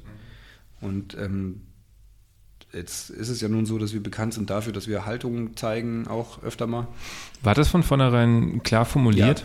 Ja, ja ich habe ich hab, ähm, dem Keno gesagt, dass ich ähm, mir wünsche, dass ich mir einen Rapper wünsche, der schon auch mal was Politisches sagt. Das kommt halt daher, weil ich halt auch nach wie vor eine meiner Lieblingsbands ist Rage Against the Machine, nicht zuletzt, weil die halt den Finger in die Wunde legen und weil die Sachen aussprechen. Das ist natürlich, natürlich klar, in Amerika alles eine andere Baustelle und deswegen haben die natürlich ganz andere Inhalte äh, als wir jetzt. Aber trotzdem war es mir wichtig, dass es halt eine Band ist, wo die Leute zwar die Ärsche dazu bewegen, aber wenn sie nach Hause gehen, vielleicht doch überlegen, ob sie Müll trennen. Oder doch überlegen, ob sie äh, Tönnies Würstchen grillen mhm. oder so. Weißt du? Ja, ja. Also es war mir schon es war mir schon wichtig, dass es ein bisschen eine Substanz auch hat. Und das ist, glaube ich, auch schlussendlich das Erfolgsgeheimnis, dass wir auf der einen Seite natürlich eine Partyband sind, die ordentlich, äh, ordentlich die Ärsche zum Bewegen bringt, gleichermaßen aber auch Texte hat, wo man dann hinterher nochmal drüber nachdenkt. Man muss immer ein bisschen gucken, dass es keinen Überhang kriegt, dass es irgendwie nicht so eine totale äh, dystopische Debris-Stimmung vermittelt, weil die Welt so furchtbar im Arsch ist oder so. Aber ähm, ja, es war mir schon wichtig, dass es nicht einfach so Ballermann-Style wird. Okay, weil ihr habt ja auch schon politische Aktionen gemacht. Hier Hambacher Forst, ja. ihr schon mal ja. auch ganz klar ja. eure Haltung gezeigt. Ja, ja, unter anderem, ja. Ja, Hambacher Forst war zum Beispiel, äh, weißt du, es gibt, wenn man so lange mit so einer Band spielt, dann gibt es ja dankenswerterweise eine Routine, die dir auch eine gewisse Sicherheit gibt. Mhm. Also das heißt, ich bin vor einer Moop Mama Show eigentlich im Regelfall nicht nervös. Gar nicht. Also gar nicht. du wirkst auch jetzt sehr entspannt. Ja. ja. Nee, ich bin auch, ich, ich bin auch tatsächlich gelassen, ähm, weil ich einfach weiß, erstens, es kann nichts passieren, weil auf die Typen ist zu 100% Verlass und selbst wenn mal was passiert, ist es nicht schlimm. Also da bin ich, glaube ich, auch jetzt, auch jetzt so in den letzten Jahren ein bisschen gelassener geworden, weil früher schon, ja, und das muss man noch machen und das und da war man Rundheit und hier und da. Natürlich versucht man die Performance zu optimieren, aber irgendwann haben wir mal eine ganze Tour jeden Abend mitgeschnitten für die Live-Platten eben. Und dann gab es halt immer in jedem Song irgendwas, wo du denkst, ah, schade. Und beim Durchhören von den Aufnahmen musstest du dann danach suchen. So, da, ich kann mich genau erinnern, in Frankfurt, da in dem Club, da war irgendwas an der Stelle, du findest es nicht mehr. Und das war so ein Ding, wo ich gedacht habe, geil, eines meiner Ziele erreicht, eine Band, die so gut spielt, dass selbst wenn sie einen schlechten Tag hat, sie immer noch gut spielt. Das finde ich ziemlich geil. Also insofern, ich bin also nicht mehr, nicht mehr nervös. Und diese Nummer im Hambacher Forst, da war ich total aufgeregt. Wir alle waren total aufgeregt. Wir mussten da durch drei so Polizeisperrketten durch und sind dann so durchs Unterholz und unser Tourmanager, der Heft, der hatte eine gebrochene Hüfte und ist dann mit Krücken über, die haben ja so Barrikaden aus Holz gebaut und so. Der ist aber alles drüber gestiefelt, der war der Erste vorn, bei dem war das richtig wichtig. Und uns natürlich auch. Und was wirklich krass war, also Heff und ich waren die Ersten, die da so dann auf so eine Lichtung gekommen sind und haben dann die Leute von den Tripods oben runtergeschrien, oh mein Gott, Moop Mama kommen! Die wussten nämlich nicht, dass wir kommen. Und wie wir da empfangen worden sind, das war wirklich ein Gänsehautmoment. Also, das war völlig irre. Und ähm, wir hatten quasi den Wald im Rücken und haben direkt an der Grenze zu, wo schon planiert war, gespielt. Da standen dann auch die Bullen. Und ähm, so ab dem zweiten Song hast du gesehen, wie aus dem Wald halt noch mehr Bullen kommen. Da haben die einfach nochmal eine Hundertschaft zur Verstärkung reingeschickt, just in case. Wir haben nur Musik gemacht. Und trotzdem waren wir eine Bedrohungslage für die oder eine Bedrohungssituation. Und uns ging es aber darum, den Leuten da vor Ort zu zeigen, hey, wir stehen für euch mit hier, wir machen mit.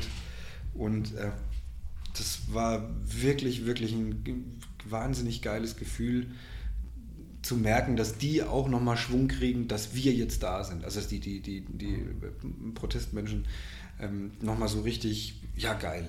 So. Und das sind so Momente, Wahnsinn. Wie lange habt ihr vorher darüber diskutiert, ob ihr das macht oder nicht? Wir haben gar nicht lange darüber äh, diskutiert. Es war so, wir waren ohnehin äh, mit dem Nightliner unterwegs. Es war nur eine Frage, können wir uns das leisten, diesen Umweg zu machen, weil es geht natürlich auch ins Geld dann mit so einem Schiff. Und wir haben gesagt, auf jeden Fall machen wir das. Und ähm, haben dann dort mit den Leuten, die das so ein bisschen organisiert haben, äh, gesprochen, haben gesagt, hey, wir brauchen Strom für einen Bus und befestigten Untergrund. Da haben sie uns dann in einem von diesen verlassenen Dörfern an so einem Bauernhof gestellt und haben uns dann da aufs Gelände geschattelt und dann schlussendlich auch in Wald oder an die Grenze des Waldes, wo wir dann halt da durch mussten. Ne? Und äh, äh, ja, nee, über sowas denkt die Band, da wird nicht lang gefackelt. Also es gibt Sachen, da sagen wir sehr schnell zu und es gibt Sachen, da sagen wir sehr schnell ab. Zum Beispiel? Naja, es gab mal so am Anfang, gab es mal so eine Anfrage, da waren wir gerade so im zweiten Jahr und, oder im dritten Jahr und haben ganz dringend Kohle für das neue Album gebraucht dann kam eine Anfrage von der Firma, ob wir auf einem großen, auf dem A-Festival zwei Tage Guerilla spielen wollen, irgendwie so viermal am Tag, eine Viertelstunde über den Zeltplatz marschieren und die Leute so rattenfängermäßig in ein Zelt lotsen. Und dafür hätte es richtig Asche gegeben. Also Asche, die uns die Platte finanziert hätte. Und wir haben keine zehn Sekunden drüber nachgedacht und haben einstimmig abgelehnt. Weil es wäre für die Firma Marlboro gewesen, die sich uns kaufen wollten, weil wir damals rot-weiß waren und die sind rot-weiß. Und dann hätten die uns so zur Marlboro-Blaskapelle gemacht. Und wir haben gesagt, wir machen keine Werbung für Waffen, Alkohol, Tabak oder Parteien. Klare Ansage. So. Und das ist natürlich aus betriebswirtschaftlicher Sicht, denkst du so, ey, Alter, spinnt ihr? Dreimal eine Viertelstunde spielen, zweimal oder an zwei Tagen. Das ist überhaupt kein Aufwand und dafür so viel Kohle, das ist Wahnsinn. Aber darum ging es nicht. Es ging nicht darum, dass wir für das, was wir da spielen, gekauft werden, sondern für die Haltung und für das, für das Erscheinungsbild. Und da, das sind so Sachen, wo wir einfach ganz klar sagen, nee. Ist jetzt alles ein bisschen schwieriger geworden durch die letzten 15 oder 14 Monate natürlich. Ne? Weil jetzt müssen wir tatsächlich, wenn solche Anfragen kommen, doch diskutieren. Und äh, sehr viel abwägen und so, weil ja, es ist einfach schwierig jetzt nach oder seit Corona. Okay. Ist alles ein bisschen schwerer geworden. Ich habe viele von euch auch auf Instagram, ich, ich glaube nicht alle. Es fällt auf, dass du, glaube ich, der politischste bist. Echt? Ich finde schon. Echt? Ja. Ach so, weil ich jetzt, weil ich jetzt letzte, vor, vor zwei Wochen mal so meinen Armin Laschet-Rant. Ja, der kommt ja dauernd. nee, den, ich habe den jetzt länger nicht, es ist gut, dass du mich daran erinnerst, ich habe das jetzt länger nicht mehr gemacht, aber ja, klar. Ähm, ja. Kommt, kommt das aus der Corona-Zeit oder warst du schon immer ein politischer Mensch? Ähm, ähm, ja, war ich schon immer ein politischer Mensch. Hm. Früher hat mich Politik einfach gar nicht interessiert. Da dachte ich so, dann steige ich nicht durch. Das sind die Erwachsenen, die das machen. Was habe ich damit zu tun? Ich will doch nur Musik machen. Aber mehr und mehr nicht zuletzt natürlich dank Klimawandel, aber mehr und mehr kriegt man dann mit, was eigentlich wo wie läuft und wo eine Schieflage entsteht.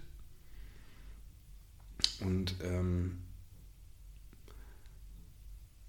ich finde, dass man schon, nee, es ist, es ist so schlimm zuzusehen, wie sich nichts ändert. Weißt du, was ich meine? Mhm.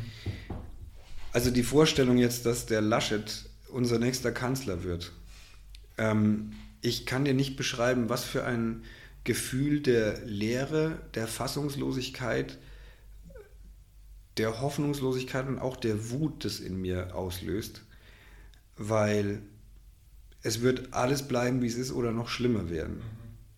Und jetzt muss man sagen, ich lebe ja nun in Nordrhein-Westfalen und der Laschet, der ist ja nicht nur kein guter Ministerpräsident, der Laschet, der wäre wahrscheinlich nicht mal ein guter stellvertretender Filialleiter von der Metzgereikette.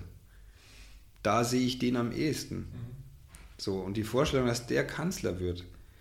Weißt du, bis vor nicht allzu langer Zeit haben wir uns drüber, haben wir uns kopfschüttelnd drüber auf der einen Seite lustig gemacht, auf der anderen Seite fassungslos zugesehen, wie die Amerikaner den Trump als Präsidenten ja. wählen konnten. Und jetzt haben wir Flaschet. Ich meine, das geht nicht. Und ich, also ich bin weiß Gott kein Merkel-Fan, aber ich muss sagen, ähm, sie hat sich jetzt so auf ihre alten Tage eine gewisse staatsmännisch, männisch, wie sagt man, staatsmännisch? Ja. Staatsmänn Die Frage ist es dann eine Staatsfrau? Ja, ich wollte gerade sagen, das muss man wahrscheinlich auch noch gendern jetzt, da bin ich jetzt völlig überfordert. Aber die hat auf jeden Fall was so Elder Statesman, Stateswoman-mäßiges, was äh, die meisten unserer Politiker, die uns gerade zur Verfügung stehen, einfach komplett was denen komplett fehlt. Und ich glaube ernsthaft, wenn der Laschet Kanzler ist, dann wird es nicht lang dauern, dann wünschen wir uns die Merkel nochmal zurück. Auch, wie gesagt, wenn ich kein Fan bin von ihr. Mhm. Aber die hat wenigstens ähm, was Besonnenes, was Ruhiges, die muss niemand mehr was beweisen und sie ist sich nicht zu schade, auch mal für einen Fehler einzustehen und zu sagen, habe ich falsch gemacht. Und wenn ich mir diese ganzen anderen, ich will es nicht zu sehr, weil sonst äh, werde ich gleich sauer, ne? aber wenn ich mir diese ganzen anderen aufgeblasenen, selbstgefälligen Wichtigtour von dieser CDU-CSU-Bagage ansehe, dann kriege ich einfach echt Plack. Weißt du, wenn jemand wieder Andi Scheuer ernsthaft glaubt, dass er einen guten Job als Verkehrsminister macht und sich auf weitere vier Jahre freut, wo ich mir denke, ey, dich hätten sie, dich hätten sie, dich hätten sie aber mit einem nassen Handtuch aus dem Club prügeln müssen. Weil das ist, der ist so ein typisches Beispiel von so einem, tut mir leid, liebe Zuhörer, bitte nehmt es nicht persönlich, ich spreche über Andreas Scheuer, aber der ist so ein Münchner, typischer Münchner Lackaffe, der irgendwie da im, im, im Maximilianeum gezüchtet worden ist, um auf Politiker getrimmt zu sein und der ist so über jeden Zweifel erhaben, obwohl der ja von vorn bis hinten nur Scheiße baut. Es tut mir leid.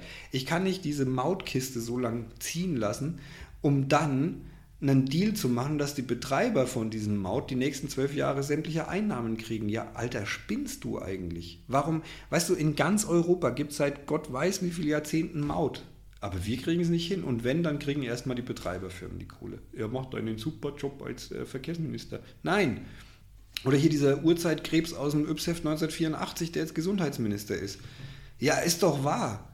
Ey, weißt du, Maskenskandal. Nee, nix Maskenskandal. Nenn's bitte, wie es ist. Korruption. Ja. Man braucht das finde ich eher das Schlimme, dass das nicht mehr beim Namen genannt wird. Ja, naja klar, weil Korruption gibt es ja nur in Italien und in Spanien und in irgendwelchen Ostblockländern und Gott weiß, in Lateinamerika. Bestechung gibt es ja bei uns nicht. Natürlich gibt es es bei uns. Wie kann es sein, dass so ein Typ wie der Philipp Amthor alle zwei Wochen einen Skandal hat und immer noch in Amt und Würden ist? In den 80er Jahren ist mal jemand als Minister zurückgetreten, weil er irgendwie versehentlich das Briefpapier vom Büro genommen hat, um seiner Frau einen Einkaufszettel zu schreiben, so ungefähr. Verstehst du? Also ich habe den Eindruck, ähm, die, die Politiker, die, die wenigen Politiker, die irgendwie tatsächlich noch was reißen wollen, die tun sich schwer gegen die, die sich halt da einfach mit ihrem Arsch breit gesetzt haben und da jetzt fest im Sattel sitzen und äh, im Endeffekt tun und lassen können, was sie wollen, weil es hat ja sowieso keine Konsequenz. Ich meine, wann ist denn mal jemand zurückgetreten in jüngster Zeit? Hm, gar nicht. Gar nicht. Ja. Und ähm, also wenn es nach mir ginge, also utopisch, ne? aber wenn es nach mir ginge, hätte ich bitte zwei Möglichkeiten, äh, drei Möglichkeiten, wie wir mit dieser Wahl umgehen. Erstens, wir leben gerade in einem Zeitalter, wo es eine globale Seuchenkrise gibt ähm, lass die Wahl verschieben. Erste Möglichkeit. Und hoffentlich in der Zeit dann Alternativen finden für das, was gerade zur Wahl steht, weil das ist ja wirklich die Wahl der Qual. Zweitens, zweite Möglichkeit, auch wenn sie keinen Bock mehr hat, lass die Angie nochmal vier Jahre machen, machen wir eine Grundgesetzänderung, lass die nochmal vier Jahre machen. Dann müssen wir schauen, ob das mit der Ewigkeitsklausel vereinbar ist, aber bestimmt. Die regelt ja, soweit ich weiß, nur unseren Föderalismus, aber nicht wie lang. Jedenfalls Lass die Angie nochmal vier Jahre machen, soll die mal den Stall nochmal ein bisschen in Ruhe, in Ruhe halten oder sonst wie. Möglichkeit drei, lass uns eine weibliche Kanzlerin in Doppelspitze machen. Lass uns Wagenknecht und, und Baerbock machen. Was soll denn schon passieren? Dann greifen die zwei, dreimal in die Scheiße, ja und? Wird es schlimmer als das, was wir jetzt haben? Nee. Die Grünen werden genauso Waffen verkaufen, die werden genauso eine Energiepolitik treiben, die werden vielleicht ein bisschen mehr in Richtung Umwelt schauen. Ja, aber viel schlimmer wird es garantiert nicht. Das ist ja immer das, man tut ja immer so, oder viele tun ja so, wie wenn sich plötzlich ab morgen dann alles ändert. Man vergisst ja irgendwie, dass da noch andere Sachen außenrum sind. Die können ja nicht alles machen, was sie wollen. Ja, ja, und mal davon abgesehen, es gibt ja eine Sache, die hat der Wähler nun leider immer noch nicht verstanden. Demokratie braucht vor allem Zeit. Ja. Demokratietempo heißt Schneckentempo. Und das ist ja das, das, Spiel, was die Amis da seit Dutzenden von Jahren oder seit Hunderten von Jahren machen, dass die Republikaner verkacken es, dann kommt der Demokrat, dann merkt man aber erst die Auswirkungen von den Republikanern, heißt, ja, der Demokrat hat es verkackt, dann wird als nächstes wieder ein Republikaner gewählt und so weiter und so fort. Also im Endeffekt auch absurd, ne? Amerika, das Land der 600 verschiedenen Ketchup- und Kaugummisorten, aber eine Demokratie mit zwei Parteien. Was ist los? Ja, also ja, es laufen einfach viele, viele Sachen schief und es gibt dann natürlich auch Sachen, die mich betreffen, mich persönlich betreffen, die meine Kinder betreffen, die die Zukunft meiner Kinder betrifft, die Zukunft dieses Planeten betrifft. Ich finde es immer total albern, wenn die Leute sagen, uh, die Welt geht vor die Hunde. Nee, Nee, die Welt geht nicht vor die Hunde. Der Welt ist es scheißegal. Die gibt es seit ein paar, Milli paar, Milliarden Jahren. Da brauchen wir nicht drüber reden. Die wird uns auch überleben. Die Menschheit geht vor die Hunde, aber das traut sich keiner sagen, weil sonst gehen sie mir alle wieder Klopapier kaufen. Ja, aber jetzt mal ganz ehrlich, Mutter Natur, die wird uns überleben. Was ist denn in 10.000 Jahren? Da strahlt da in Tschernobyl auch nichts mehr. Ja. 10.000 Jahre sollte der Fall erledigt sein. Naja, dann wächst da auch wieder ein Löwenzahn. Also weißt du, was ich meine? Und ähm, ja, immer diese, diese einfachen Antworten auf komplexe Fragen, da kriege ich auch immer einen Hals, wenn ich dann so diese ganze AfD-Bagage sehe. Und so. Also insofern, wenn die Hoffnung, vernünftig zu denken und die Hoffnung, dass es einen, einen gesunden Menschenverstand gibt, der noch nicht ganz in die Tonne gewandert ist. Wenn das politisch ist, dann bin ich politisch. Okay. Wird man solche Themen in Zukunft bei euch merken? Also man merkt ja schon immer aktuelle Sachen, aber merkt man Corona-Krise, wird man das in Texten irgendwie wieder... Haben wir ja in, in unserer letzten Single in Schwimmen. Ja, Schwimmen. Genau. Aber jetzt so, ich weiß nicht, ob ihr schon in Planung für, für was Neues seid? Ähm, ja, wir arbeiten natürlich, ähm, aber es ist jetzt nicht, dass wir ein Thema konsequent in mehreren Songs ver verbauen. Das kommt eigentlich selten vor. Okay. Ja. Wie läuft das Songwriting generell? Also macht Kino alleine die Texte oder gibt ihr Team vor? Oder? Das ist ganz unterschiedlich. Also ähm, gerade was die Texte angeht, ähm, sind wir natürlich gerne mal im Austausch mit dem Kino, weil äh, er hatte nun den mehr oder weniger undankbaren Job, Texte schreiben zu müssen, die eine Relevanz für neun weitere Bandmitglieder haben und hinter denen auch neun weitere Bandmitglieder stehen können müssen. Was, ähm, was bedeutet, dass er ähm, was bedeutet, dass er natürlich auch im Austausch mit uns ist und äh, natürlich auch immer wieder fragt, was, für Themen uns gerade bewegen und sich da schlussendlich auch eine Inspiration abholt. Und ähm, ja, also insofern, der Keno formuliert unsere Inhalte. Auch, auch gern mal seine, natürlich. Das muss ja, nicht, muss ja nicht zwingend abweichen.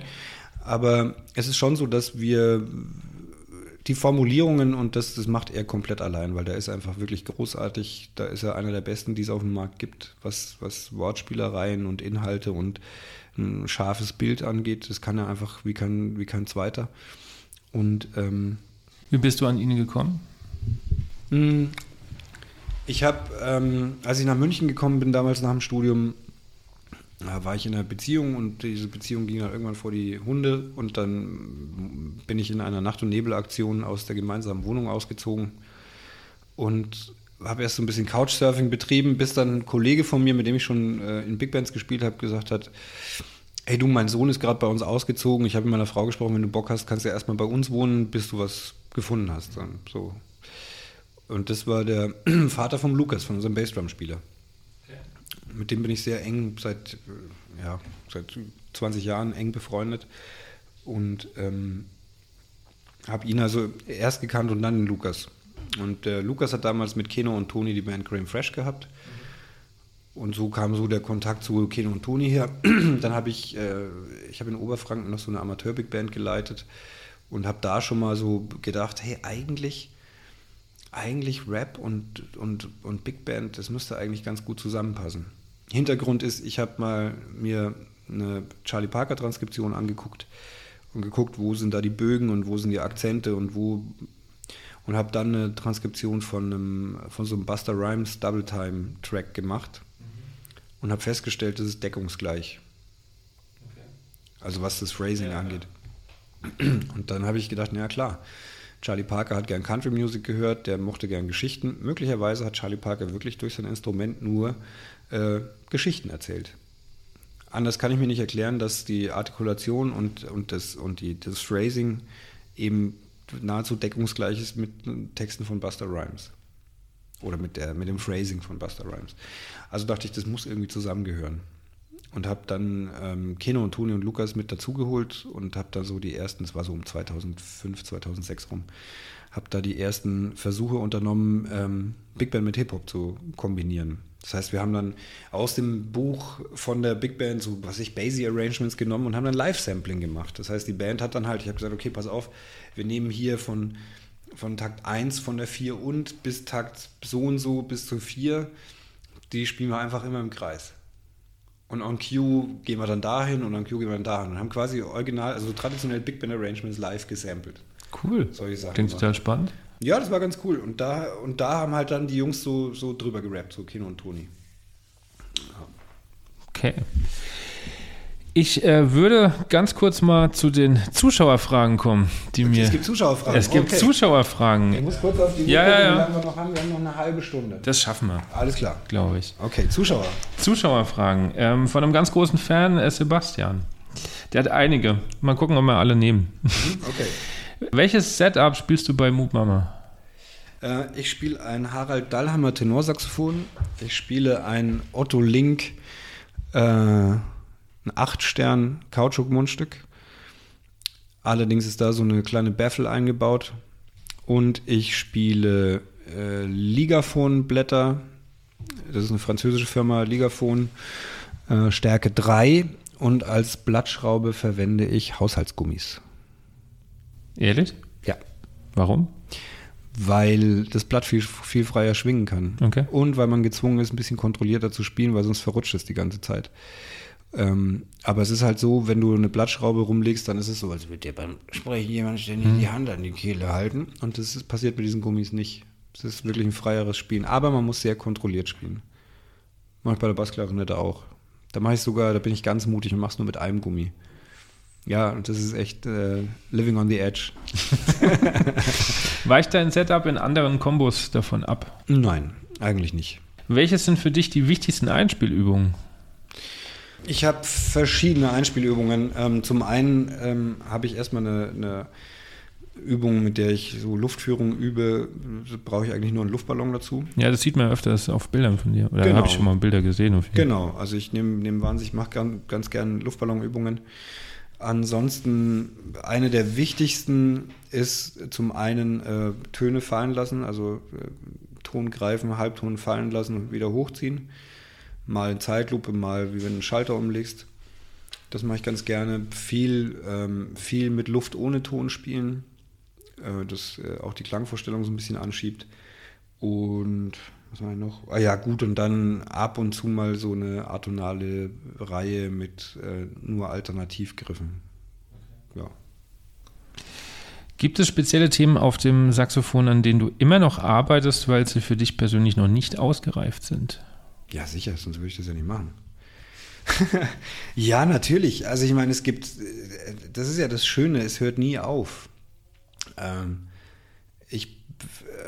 das hehre Ziel ist, dass es irgendwann mühelos wird, egal was für ein Setup, egal was für ein Blatt, egal was für ein Zusammenhang.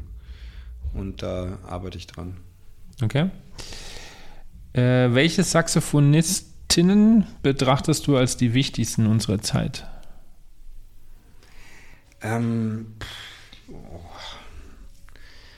ähm, das ist eine Frage, die ich nicht beantworten kann. Okay. Weil ich mich das klingt, das soll es nicht arrogant klingen oder irgendwas, aber ich beschäftige mich nun wirklich seit, seit dieser Donny McCaslin-Geschichte, die ich vorhin erzählt habe, ähm, beschäftige ich mich eigentlich nicht mehr mit Saxophonisten. Ich gucke ab und zu mal bei Instagram, natürlich gibt es da welche, die auffallen.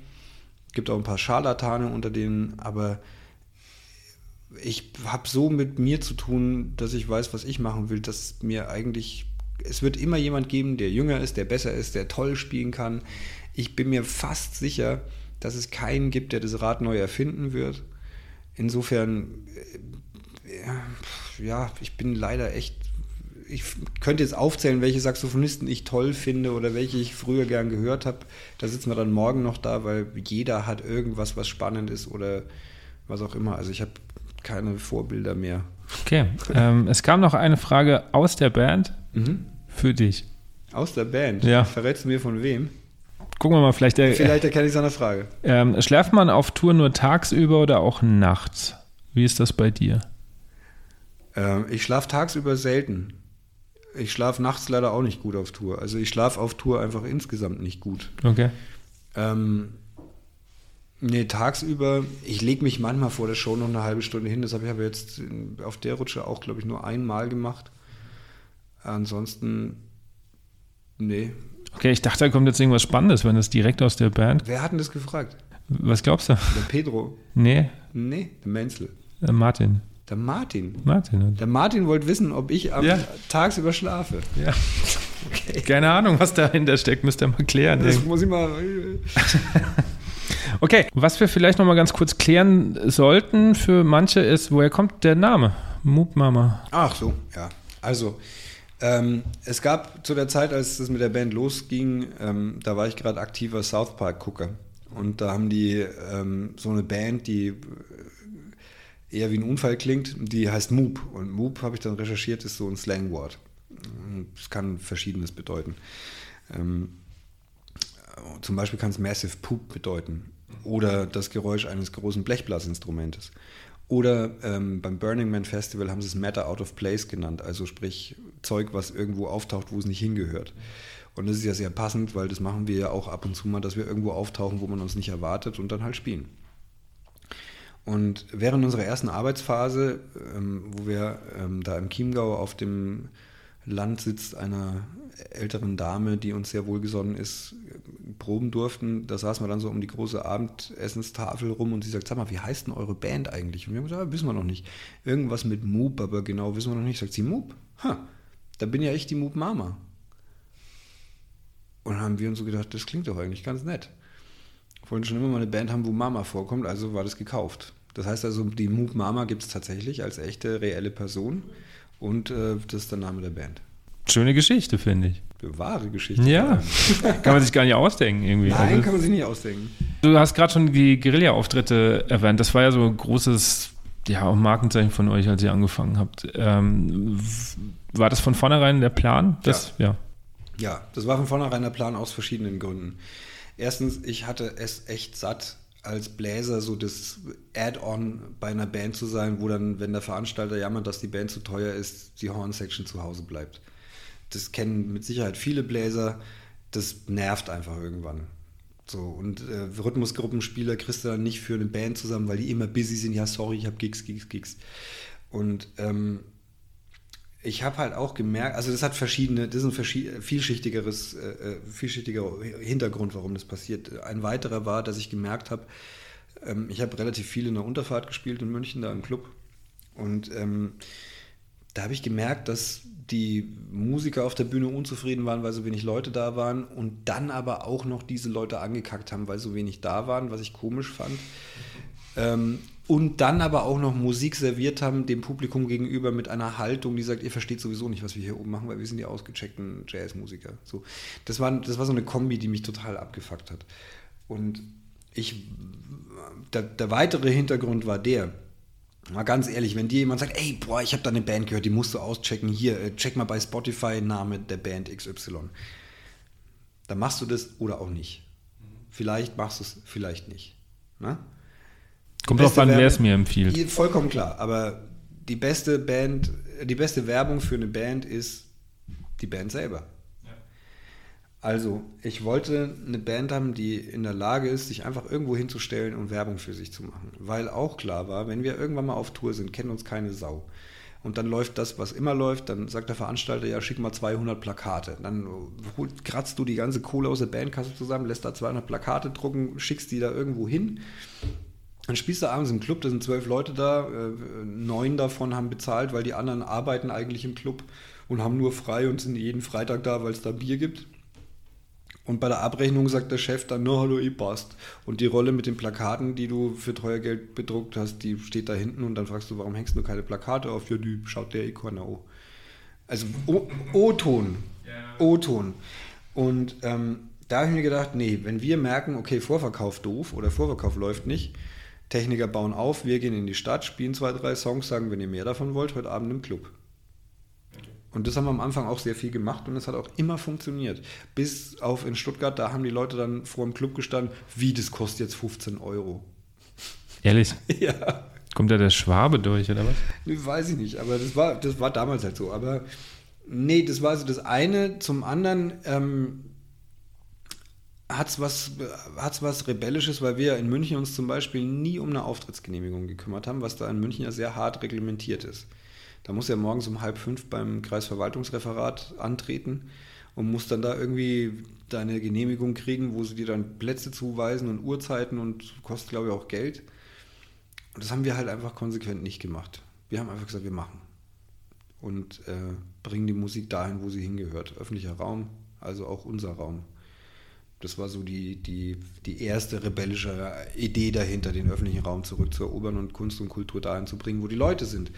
Man kann einfach nicht erwarten, vor allem nicht heutzutage erwarten, dass man Plakat aufhängt und dann kommen die Leute. So. Trag doch die Musik dahin, wo sie hingehört. Und das war, das war so das Ding. Und zum anderen ist es für die Band natürlich auch geil, weil du weißt du, wenn du ein Konzert spielst, was ich, wir sind jetzt hier in Wiesbaden im Schlachthof, ähm, da ist klar, da gehst du irgendwie ein Dreivierteljahr im, im, im, im, Voraus in Vorverkauf und dann machst du die Laden vielleicht voll und dann kommen da Fans und die freuen sich ein Dreivierteljahr drauf und die sind textsicher und es ist alles cool und die wissen, was sie kriegen und äh, es ist ein geiler Abend. Wenn du dich aber irgendwo in einer fremden Stadt in die Fußgängerzone stellst und einfach loslegst, da erwischst du halt jeden, der vorbeiläuft. Und das ist ganz interessant, was die Reaktion darauf ist. Und im Regelfall war es so, dass halt dann du gesehen hast, wie den Leuten da in der Einkaufstasche das Eis zusammenläuft, weil die halt einfach eine Dreiviertelstunde stehen bleiben und mit offenem Mund zuschauen, was da passiert. Und dieser, dieses Zufallspublikum ist eine ehrliche, ehrlichere, klingt jetzt so, als wären die Fans nicht ehrlich, das meine ich damit nicht. Bei den Fans ist es einfach absehbar, dass die sich freuen, wenn sie die Band für genau. diese Dreivierteljahr ja, voraus eine Karte gekauft haben, sehen. Und für ein Zufallspublikum ist es ein, ist eine direktere, Reaktion zu sehen, boah, okay, hier haben wir gerade jemanden abgeholt, der mit uns in der Form nicht gerechnet hat. Und offensichtlich hat es ihm gefallen, weil sonst wird jetzt da nicht äh, Fürst Pückler aus der Tasche tropfen. Weißt du, wie ich meine? Ja, ja, ja. Und ähm, das ist einfach, das ist einfach, das ist einfach wirklich, es ist, es ist, es hat so was Unmittelbares und es hat so was, es hat so was Geiles einfach. Das finde ich ziemlich, ziemlich gut und deswegen wollen wir das ja auch weiterhin machen und haben ja jetzt auch äh, ein geheimes Geheimprojekt vor ähm, wo wir nächstes Jahr unser Straßengame äh, aufs nächste Level heben. Okay, ich bin gespannt. Willst du mehr verraten? Auf keinen Fall. Schade. Also wir, wir, Jan hat wieder mal, Jan ist ja der Typ, der immer die krassen Ideen in der Band hat. So diese Fahrradnummer mhm. zum Beispiel, das war ja Jans Idee. Unter anderem. Jan hat, der sprüht vor Ideen, der ist Wahnsinn. Ähm, aber der hatte eine Idee für das, äh, wir bauen, sagen wir mal, was ich vielleicht verraten kann, ist, es wird irgendwie eine Mischung aus Mensch, Maschine, Hybrid und ein bisschen Mad Max. Mehr verrate ich nicht. Okay. Und wenn es funktioniert, wird es ultra fett. Habt ihr mal, weil wir vorhin bei Schule waren und Guerilla-Auftritt, habt ihr mal an Schulgigs gedacht? Warte mal, haben wir schon mal, das ist eine gute Frage. Ich muss jetzt echt in meinem Gedächtnis stöbern, ob wir mal. Also wir haben mal in, in Bethel in der Schule gespielt. Jetzt geht's gleich los Richtung Soundcheck, Anni. Ja, 20 Minuten noch. Ja, schaffe ich. Okay. Mm, aber haben wir wirklich Schulkonzerte gemacht? Ich glaube, ich glaube nicht. Wir haben am Anfang haben wir mal einen Guerilla-Gig im Uni-Kindergarten gemacht. Okay. Das war geil. Das war richtig geil. Also, falls ihr mal wieder in der Gegend seid und sowas machen wollt, ich habe eine Schule da am Start. Ja, alles klar. Gut. Und äh, Schüler, die das, glaube ich, mega geil fänden. Super. Wie lange hat es gedauert, bis ihr euren Sound gefunden habt? Also von der Idee, okay, das ist die Band und bis. Äh, klar, ihr verändert euch natürlich immer ein bisschen, das ist logisch, aber so dieser Grundsound, Move Mama. Ich meine, der Grundsound Move Mama, der hat ja verschiedene Teilaspekte. Das eine sind ganz klar die Typen, die spielen. Mhm. Die prägen den Sound natürlich schon, weil ich meine, gerade Pedro und Martin zum Beispiel, es gibt viele gute Trompeter, aber ich kenne neben dem Martin niemanden, der erstens mit so einer Konstanz, der kann einfach zwei Stunden da oben rumspielen und der wird nicht dünn. Mhm. So. Es gibt viele Trompeter, wenn die mal so jenseits vom A3 sind, wird es dünn. Der Martin ist einfach ultra fett da oben. Und der kann dir halt auch nach drei Stunden noch ein A3 hinstellen, dass du einen LKW draufstellen kannst, so ungefähr. Und er und Menzel sind die perfekte Ergänzung für eine Trumpet-Section. Also ich kann mir keine bessere Trumpet-Section als die beiden vorstellen. Weil wenn die ein Oktavunisono spielen, klingen die wie ein Big Band-Satz. Das ist unglaublich. Ähm, dann der Pedro genauso. Wir haben ja wirklich gute Aushilfen, aber äh, immer wenn eine Aushilfe da ist, die sind top vorbereitet, die spielen die Show, das ist alles cool. Aber man muss einfach ganz klar sagen, der Pedro ist einfach ein Monster am Susaphon. Also da musst du echt weit laufen, bis du jemanden findest, der so spielen kann wie der Typ. Das ist vollkommen klar. Also zum einen prägt also ganz, prägen ganz klar ähm, die, die Menschen, die die Musik machen, den Sound. Zum anderen, und das ist natürlich die zweite sehr relevante Größe, ist die Arrangements. So, die Voicings und wie die Musik geschrieben ist. Das prägt den Sound natürlich auch. Und auch das ist ein ständiger Entwicklungsprozess und weil ich ja auch dazu lerne. Ähm, am Anfang hatte ich gar keine Ahnung, habe viel ausprobieren müssen und habe viel Lehrgeld gezahlt, was äh, eben Arrangements angeht, was geht, was geht nicht. Weil ich mich bewusst auch am Anfang dagegen entschieden habe, die konventionelle äh, Satztechnik, die man so bei Big Band Arrangements verwendet, einfach, so, einfach mitzunehmen. Weil ich wollte nicht, dass es wie eine kleine Big Band klingt. Ich wollte, dass es wie, eine, wie was Eigenständiges klingt. Und gerade auch die ersten Songs, die ich geschrieben habe, ähm, die haben ja was mehr oder weniger sehr Eigenständiges, weil sie in ihrer Struktur einfach anders sind. Es sind jetzt keine Mega-Songs, aber die haben einfach Elemente, die man so von Brassbands noch nie gehört hat. Jetzt sind wir ein bisschen an einem anderen Punkt in der Entwicklung, was den Sound angeht. Und jetzt geht es darum, Effekte, die man sonst in Produktionsprozessen macht, wie ein Sidechain-Effekt oder wie ein Tape-Delay oder sowas, solche Sachen äh, zu spielen, beim Spielen umzusetzen oder, oder auch beim Schreiben umzusetzen. Und das sind jetzt gerade so die Sachen, die sehr reizvoll sind und die aber dann auch natürlich den Bandsound ausmachen. Ganz klar. Cool. Ähm, ja, was bringt die Zukunft? Ja, puh, keine Ahnung. Also ähm, ich weiß, dass wir die, unsere Tour für den Herbst 22 eingetütet haben. Da werden wir also ganz klar eine Tour spielen. Da steht schon das Routing fest und an welchen Tagen wir wo sein werden. Da waren wir mit die Ersten, die einfach eine fixe Zusage gemacht haben. Ob und wie das stattfindet, steht in den Sternen, das wissen wir ja alle. Ähm, die Zukunft bringt hoffentlich ähm, besagtes Mensch-Maschine-Hybrid-Gerät. Ich bin sehr neugierig. Und ähm, ja, hoffentlich weiter tolle Musik mit tollen Inhalten und noch mehr Fans, die Bock haben, unsere Musik zu hören und nicht hoffentlich, hoffentlich, hoffentlich nicht ähm, satt werden, diesen Bläsersound zu hören, weil, wie du selber weißt, in der Geschichte sind Bläser gern mal eine Modeerscheinung und so alle 20 Jahre ist dann halt wieder rum. Ne? So. Und ähm, ich hoffe, wie gesagt, dass die Leute sich an diesem Bläsersound nicht satt hören werden. Das war große Sorge ganz am Anfang, dass ich mit dem Sound langweilen werde. Deswegen habe ich mir von Anfang an Gedanken über Arrangements gemacht und was man anders machen kann, damit es immer fresh bleibt und damit es immer irgendwie immer neu klingt. Das ist so, ja. Okay, letzte Frage, bevor wir zur Abschlussrunde kommen. Glaubst du, die Band hätte fünf Jahre früher funktioniert? Oder glaubst du, dass das auch so ein Zeitgeist-Ding ist? Weil du ja sagst, Bläser eh manchmal. Du meinst, also du, ungeachtet dessen, dass wir dann auch alle fünf Jahre jünger gewesen ja, wären. Ja. Einfach nur der Zeitpunkt. Nur der Zeitpunkt.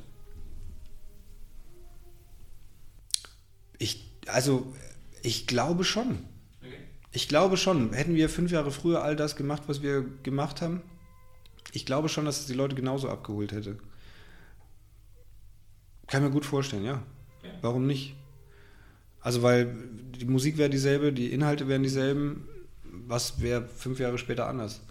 Weißt du, manch, manchmal sagt man ja auch immer, okay, die kamen halt zur richtigen Zeit mit dem richtigen Ding. Vielleicht war man zur richtigen Zeit mit dem richtigen Ding da. Ich meine, das, was ich ja schon, was ich ja schon spannend finde, ist zu sehen, wie vor allem dann so im, im weiteren Verlauf dann halt so mehr und mehr solche Bands rausploppen. Mhm, ja. Also wie man offensichtlich, wie wir offensichtlich es geschafft haben, auch Leute zu inspirieren, das auch zu machen einfach. Ja. Zu sagen, nee, Bläser sind cool, Blasinstrumente sind cool ohne dass es jetzt Guggenmusik sein muss oder so. Weißt du, was ich meine? Ja, ja, okay, das ist ein anderes Feld. ja, ja, aber, nee, aber es stimmt schon, ja. ja? Deswegen habe ich auch in der äh, Einleitung gesagt, ich glaube, ihr seid damit schon mit maßgebend, dass Blasmusik deutlich cooler geworden ist. Wenn ich an meine Jugend zurückdenke, war das ja völlig verpönt. Ja. Also. Klar. Nee, also ich meine, das sind nicht nur wir, das sind schon auch, ich meine, gerade was die, die beiden Hutter-Brüder da. Äh, Nat natürlich, natürlich. Ich sage ja auch mitverantwortlich. Ihr kommt halt genau, von, der, ja. von der anderen Seite. Genau. Irgendwie. Das genau. ist halt, äh, ja. Ja, und das ist, das war auch tatsächlich der Anspruch, halt eine, eine Band mit cooler Musik zu machen, die mit Bläsern passiert. Und äh, es war am Anfang immer ganz, ganz schwierig, was heißt schwierig? Nee, es war am Anfang auffallend, dass die Leute außerhalb von Bayern haben, ah, Blaskapelle, Bayern, alles klar. Und dann war halt gar nichts klar, als wir angefangen haben zu spielen. So. Und ja, es ist, das ist halt wirklich eine ungute Verknüpfung. Bayern und Blasmusik, da denkst du halt ja, sofort an Trachtenkapellen. Ja, Festzelt, Bier und. Genau. Ja. Genau. So. Beziehungsweise Juhui. Oder was die dann immer da brüllen. Und ähm, nee, das ist ja. Schau mal, bei Gitarren, wenn du sagst, okay, stell mal vor, ein Bass, eine Gitarre, Schlagzeug oder zwei Gitarren, Bass, Schlagzeug. Kann alles sein. Genau. Genau. Können die Beatles sein, kann aber auch Iron Maiden sein. Ja oder Mumford Sons, na, obwohl da wäre wär ein Banjo dabei. Aber genau das ist das Ding. Und ja. Blasinstrumente allein heißt noch nicht, dass das irgendwie altbacken oder komisch mumpfelig sein muss. Okay. Ich mache am Schluss immer noch eine Schnellfragerunde. Dann schaffen wir das auch zeitlich, glaube ich, ganz gut. Was wärst du geworden, wenn du nicht Musiker geworden wärst? Ähm, oh, äh, Arzt. okay. Deine schlechteste Angewohnheit? Ähm, viel reden. Finde ich gar nicht so schlecht. Ja. Was sagen andere über dich? Keine Ahnung. Die sagen es ja nicht zu mir. was hättest du gerne früher gewusst? Ähm, was hätte ich gerne früher gewusst, wie das mit diesem Einkommensteuer- und äh, Umsatzsteuerkram funktioniert. Okay. Oder nein, warte, ich, ich, nee, ich gebe eine andere Antwort. Ich hätte gerne früher gewusst, dass man mit Musik kein Geld verdienen kann. Äh, wusstest du, als du Jazz studiert hast? Nee, das hat man mir erst im Studium gesagt. Achso, okay. ich habe gedacht, ich schaff's trotzdem. Was lernst du gerade, was du vorher nicht konntest? Saxophon spielen. Okay. Deine Stimmung in einem musikalischen Begriff? Ähm, boah, pff, Ähm, meine Stimmung, äh, ähm, ich habe nicht eine Stimmung, ich habe äh, viele Stimmungen. Okay. Äh, Pythagoräisch. okay. Welches Buch bzw. welchen Film sollte man mal gelesen oder geschaut haben? Ähm, ich finde ein Meisterwerk der Filmkunst, was oft underrated ist, Master and Commander, falls ihr auf Seefahrergeschichten äh, England gegen Frankreich steht. Ich finde, das ist ein wirklich, der Film ist underrated der kam nie so groß an, wie er eigentlich sein müsste, weil der ist wirklich gut gemacht. Es ist eine gute Story, es ist äh, wahnsinnig aufwendig, es ist bis ins Detail alles okay. gut erzählt, äh, tolle Geschichte. Ja. Gibt es ein Buch? Ähm, oh, Gibt es ein Buch? Ja. ähm, ähm, ähm, David Foster Wallace, Unendlicher Spaß. Okay. Welche Aufnahme sollte man sich unbedingt mal angehört haben? Kind of Blue, Miles Davis. Okay. Deine persönlichen Wünsche für die Zukunft und für die Blasmusikszene? Norma Normalität im Sinne von endlich wieder spielen dürfen, endlich wieder tanzen dürfen, endlich wieder ein bisschen weniger an Infektionsgefahren denken müssen, ähm, ein bisschen mehr handgemachte Musik, ähm, ein bisschen mehr Menschen, die selber Instrumente spielen, weil ich glaube, dass genau die dann noch mehr zu schätzen wissen, wenn andere Leute das noch ein bisschen ernsthafter betreiben. Ist das jetzt dein privater Wunsch in den Wunsch der Blasmusikszene? Ja. Super. Ja. Markus, vielen Dank, dass du dir die Zeit genommen hast. Bitte gerne. Danke für die Einladung. Es war mir ein Fest. Sehr gerne. Jetzt gehe ich Soundcheck machen. Das war Folge 40. Vielen Dank an Markus Kesselbauer. Ich hoffe, ihr konntet genauso viel mitnehmen wie ich. Ich fand es total spannend, auch als ich es mir danach nochmal angehört habe. Hat mich nochmal auch bestärkt, wie ich als Lehrer in meiner Klasse stehe, nämlich, dass es eigentlich um die Schüler an sich geht und nicht nur um den Lehrplan. Das ist manchmal einfacher, wenn man von außen in so ein System reinkommt und nicht irgendwie da drin gefangen ist. Ich hoffe, ihr konntet mit seinen praktischen Tipps was anfangen und probiert auch mal aus, ähm, Saxophon oder auch mal Klarinette mit einem Haushaltsgummi zu spielen. Gerne da auch mal Feedback geben. Würde mich sehr interessieren, wie das so klappt und wie ihr das so findet. Wenn ihr solche Gespräche toll findet, wenn ihr sagt, ich möchte mehr hören, da gibt es auf Patreon die Möglichkeit, noch mehr Content zu hören. Da wird auch Markus nochmal mit mir über seine Musik des Lebens sprechen. Und es wird auch mindestens einmal im Monat Thekengespräche geben.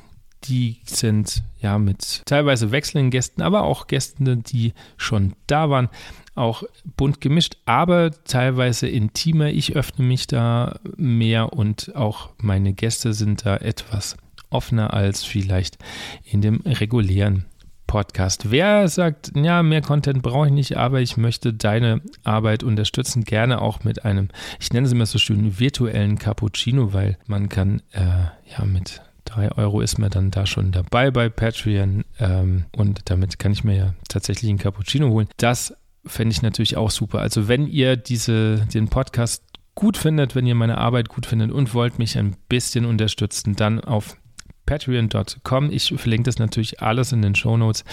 Oder auch auf Apple Podcast findet ihr auch noch zusätzlichen Content. Wenn ihr mehr News haben wollt, wenn ihr noch mehr wissen wollt, was hinten hinter den Kulissen abgeht, noch ein bisschen mit mir direkt in Austausch kommen wollt, dann über Instagram oder auch mein Newsletter abonnieren. Der kommt ein bis zweimal im Monat. Und ja, Verlinkt mich in euren Instagram Stories, das hilft mir auch so ein bisschen mehr Reichweite noch zu bekommen und ich sehe natürlich, wer ihr seid. Willkommen ins Gespräch, das würde mich freuen. Ich wünsche noch eine gute Zeit und wir hören uns dann beim nächsten Mal.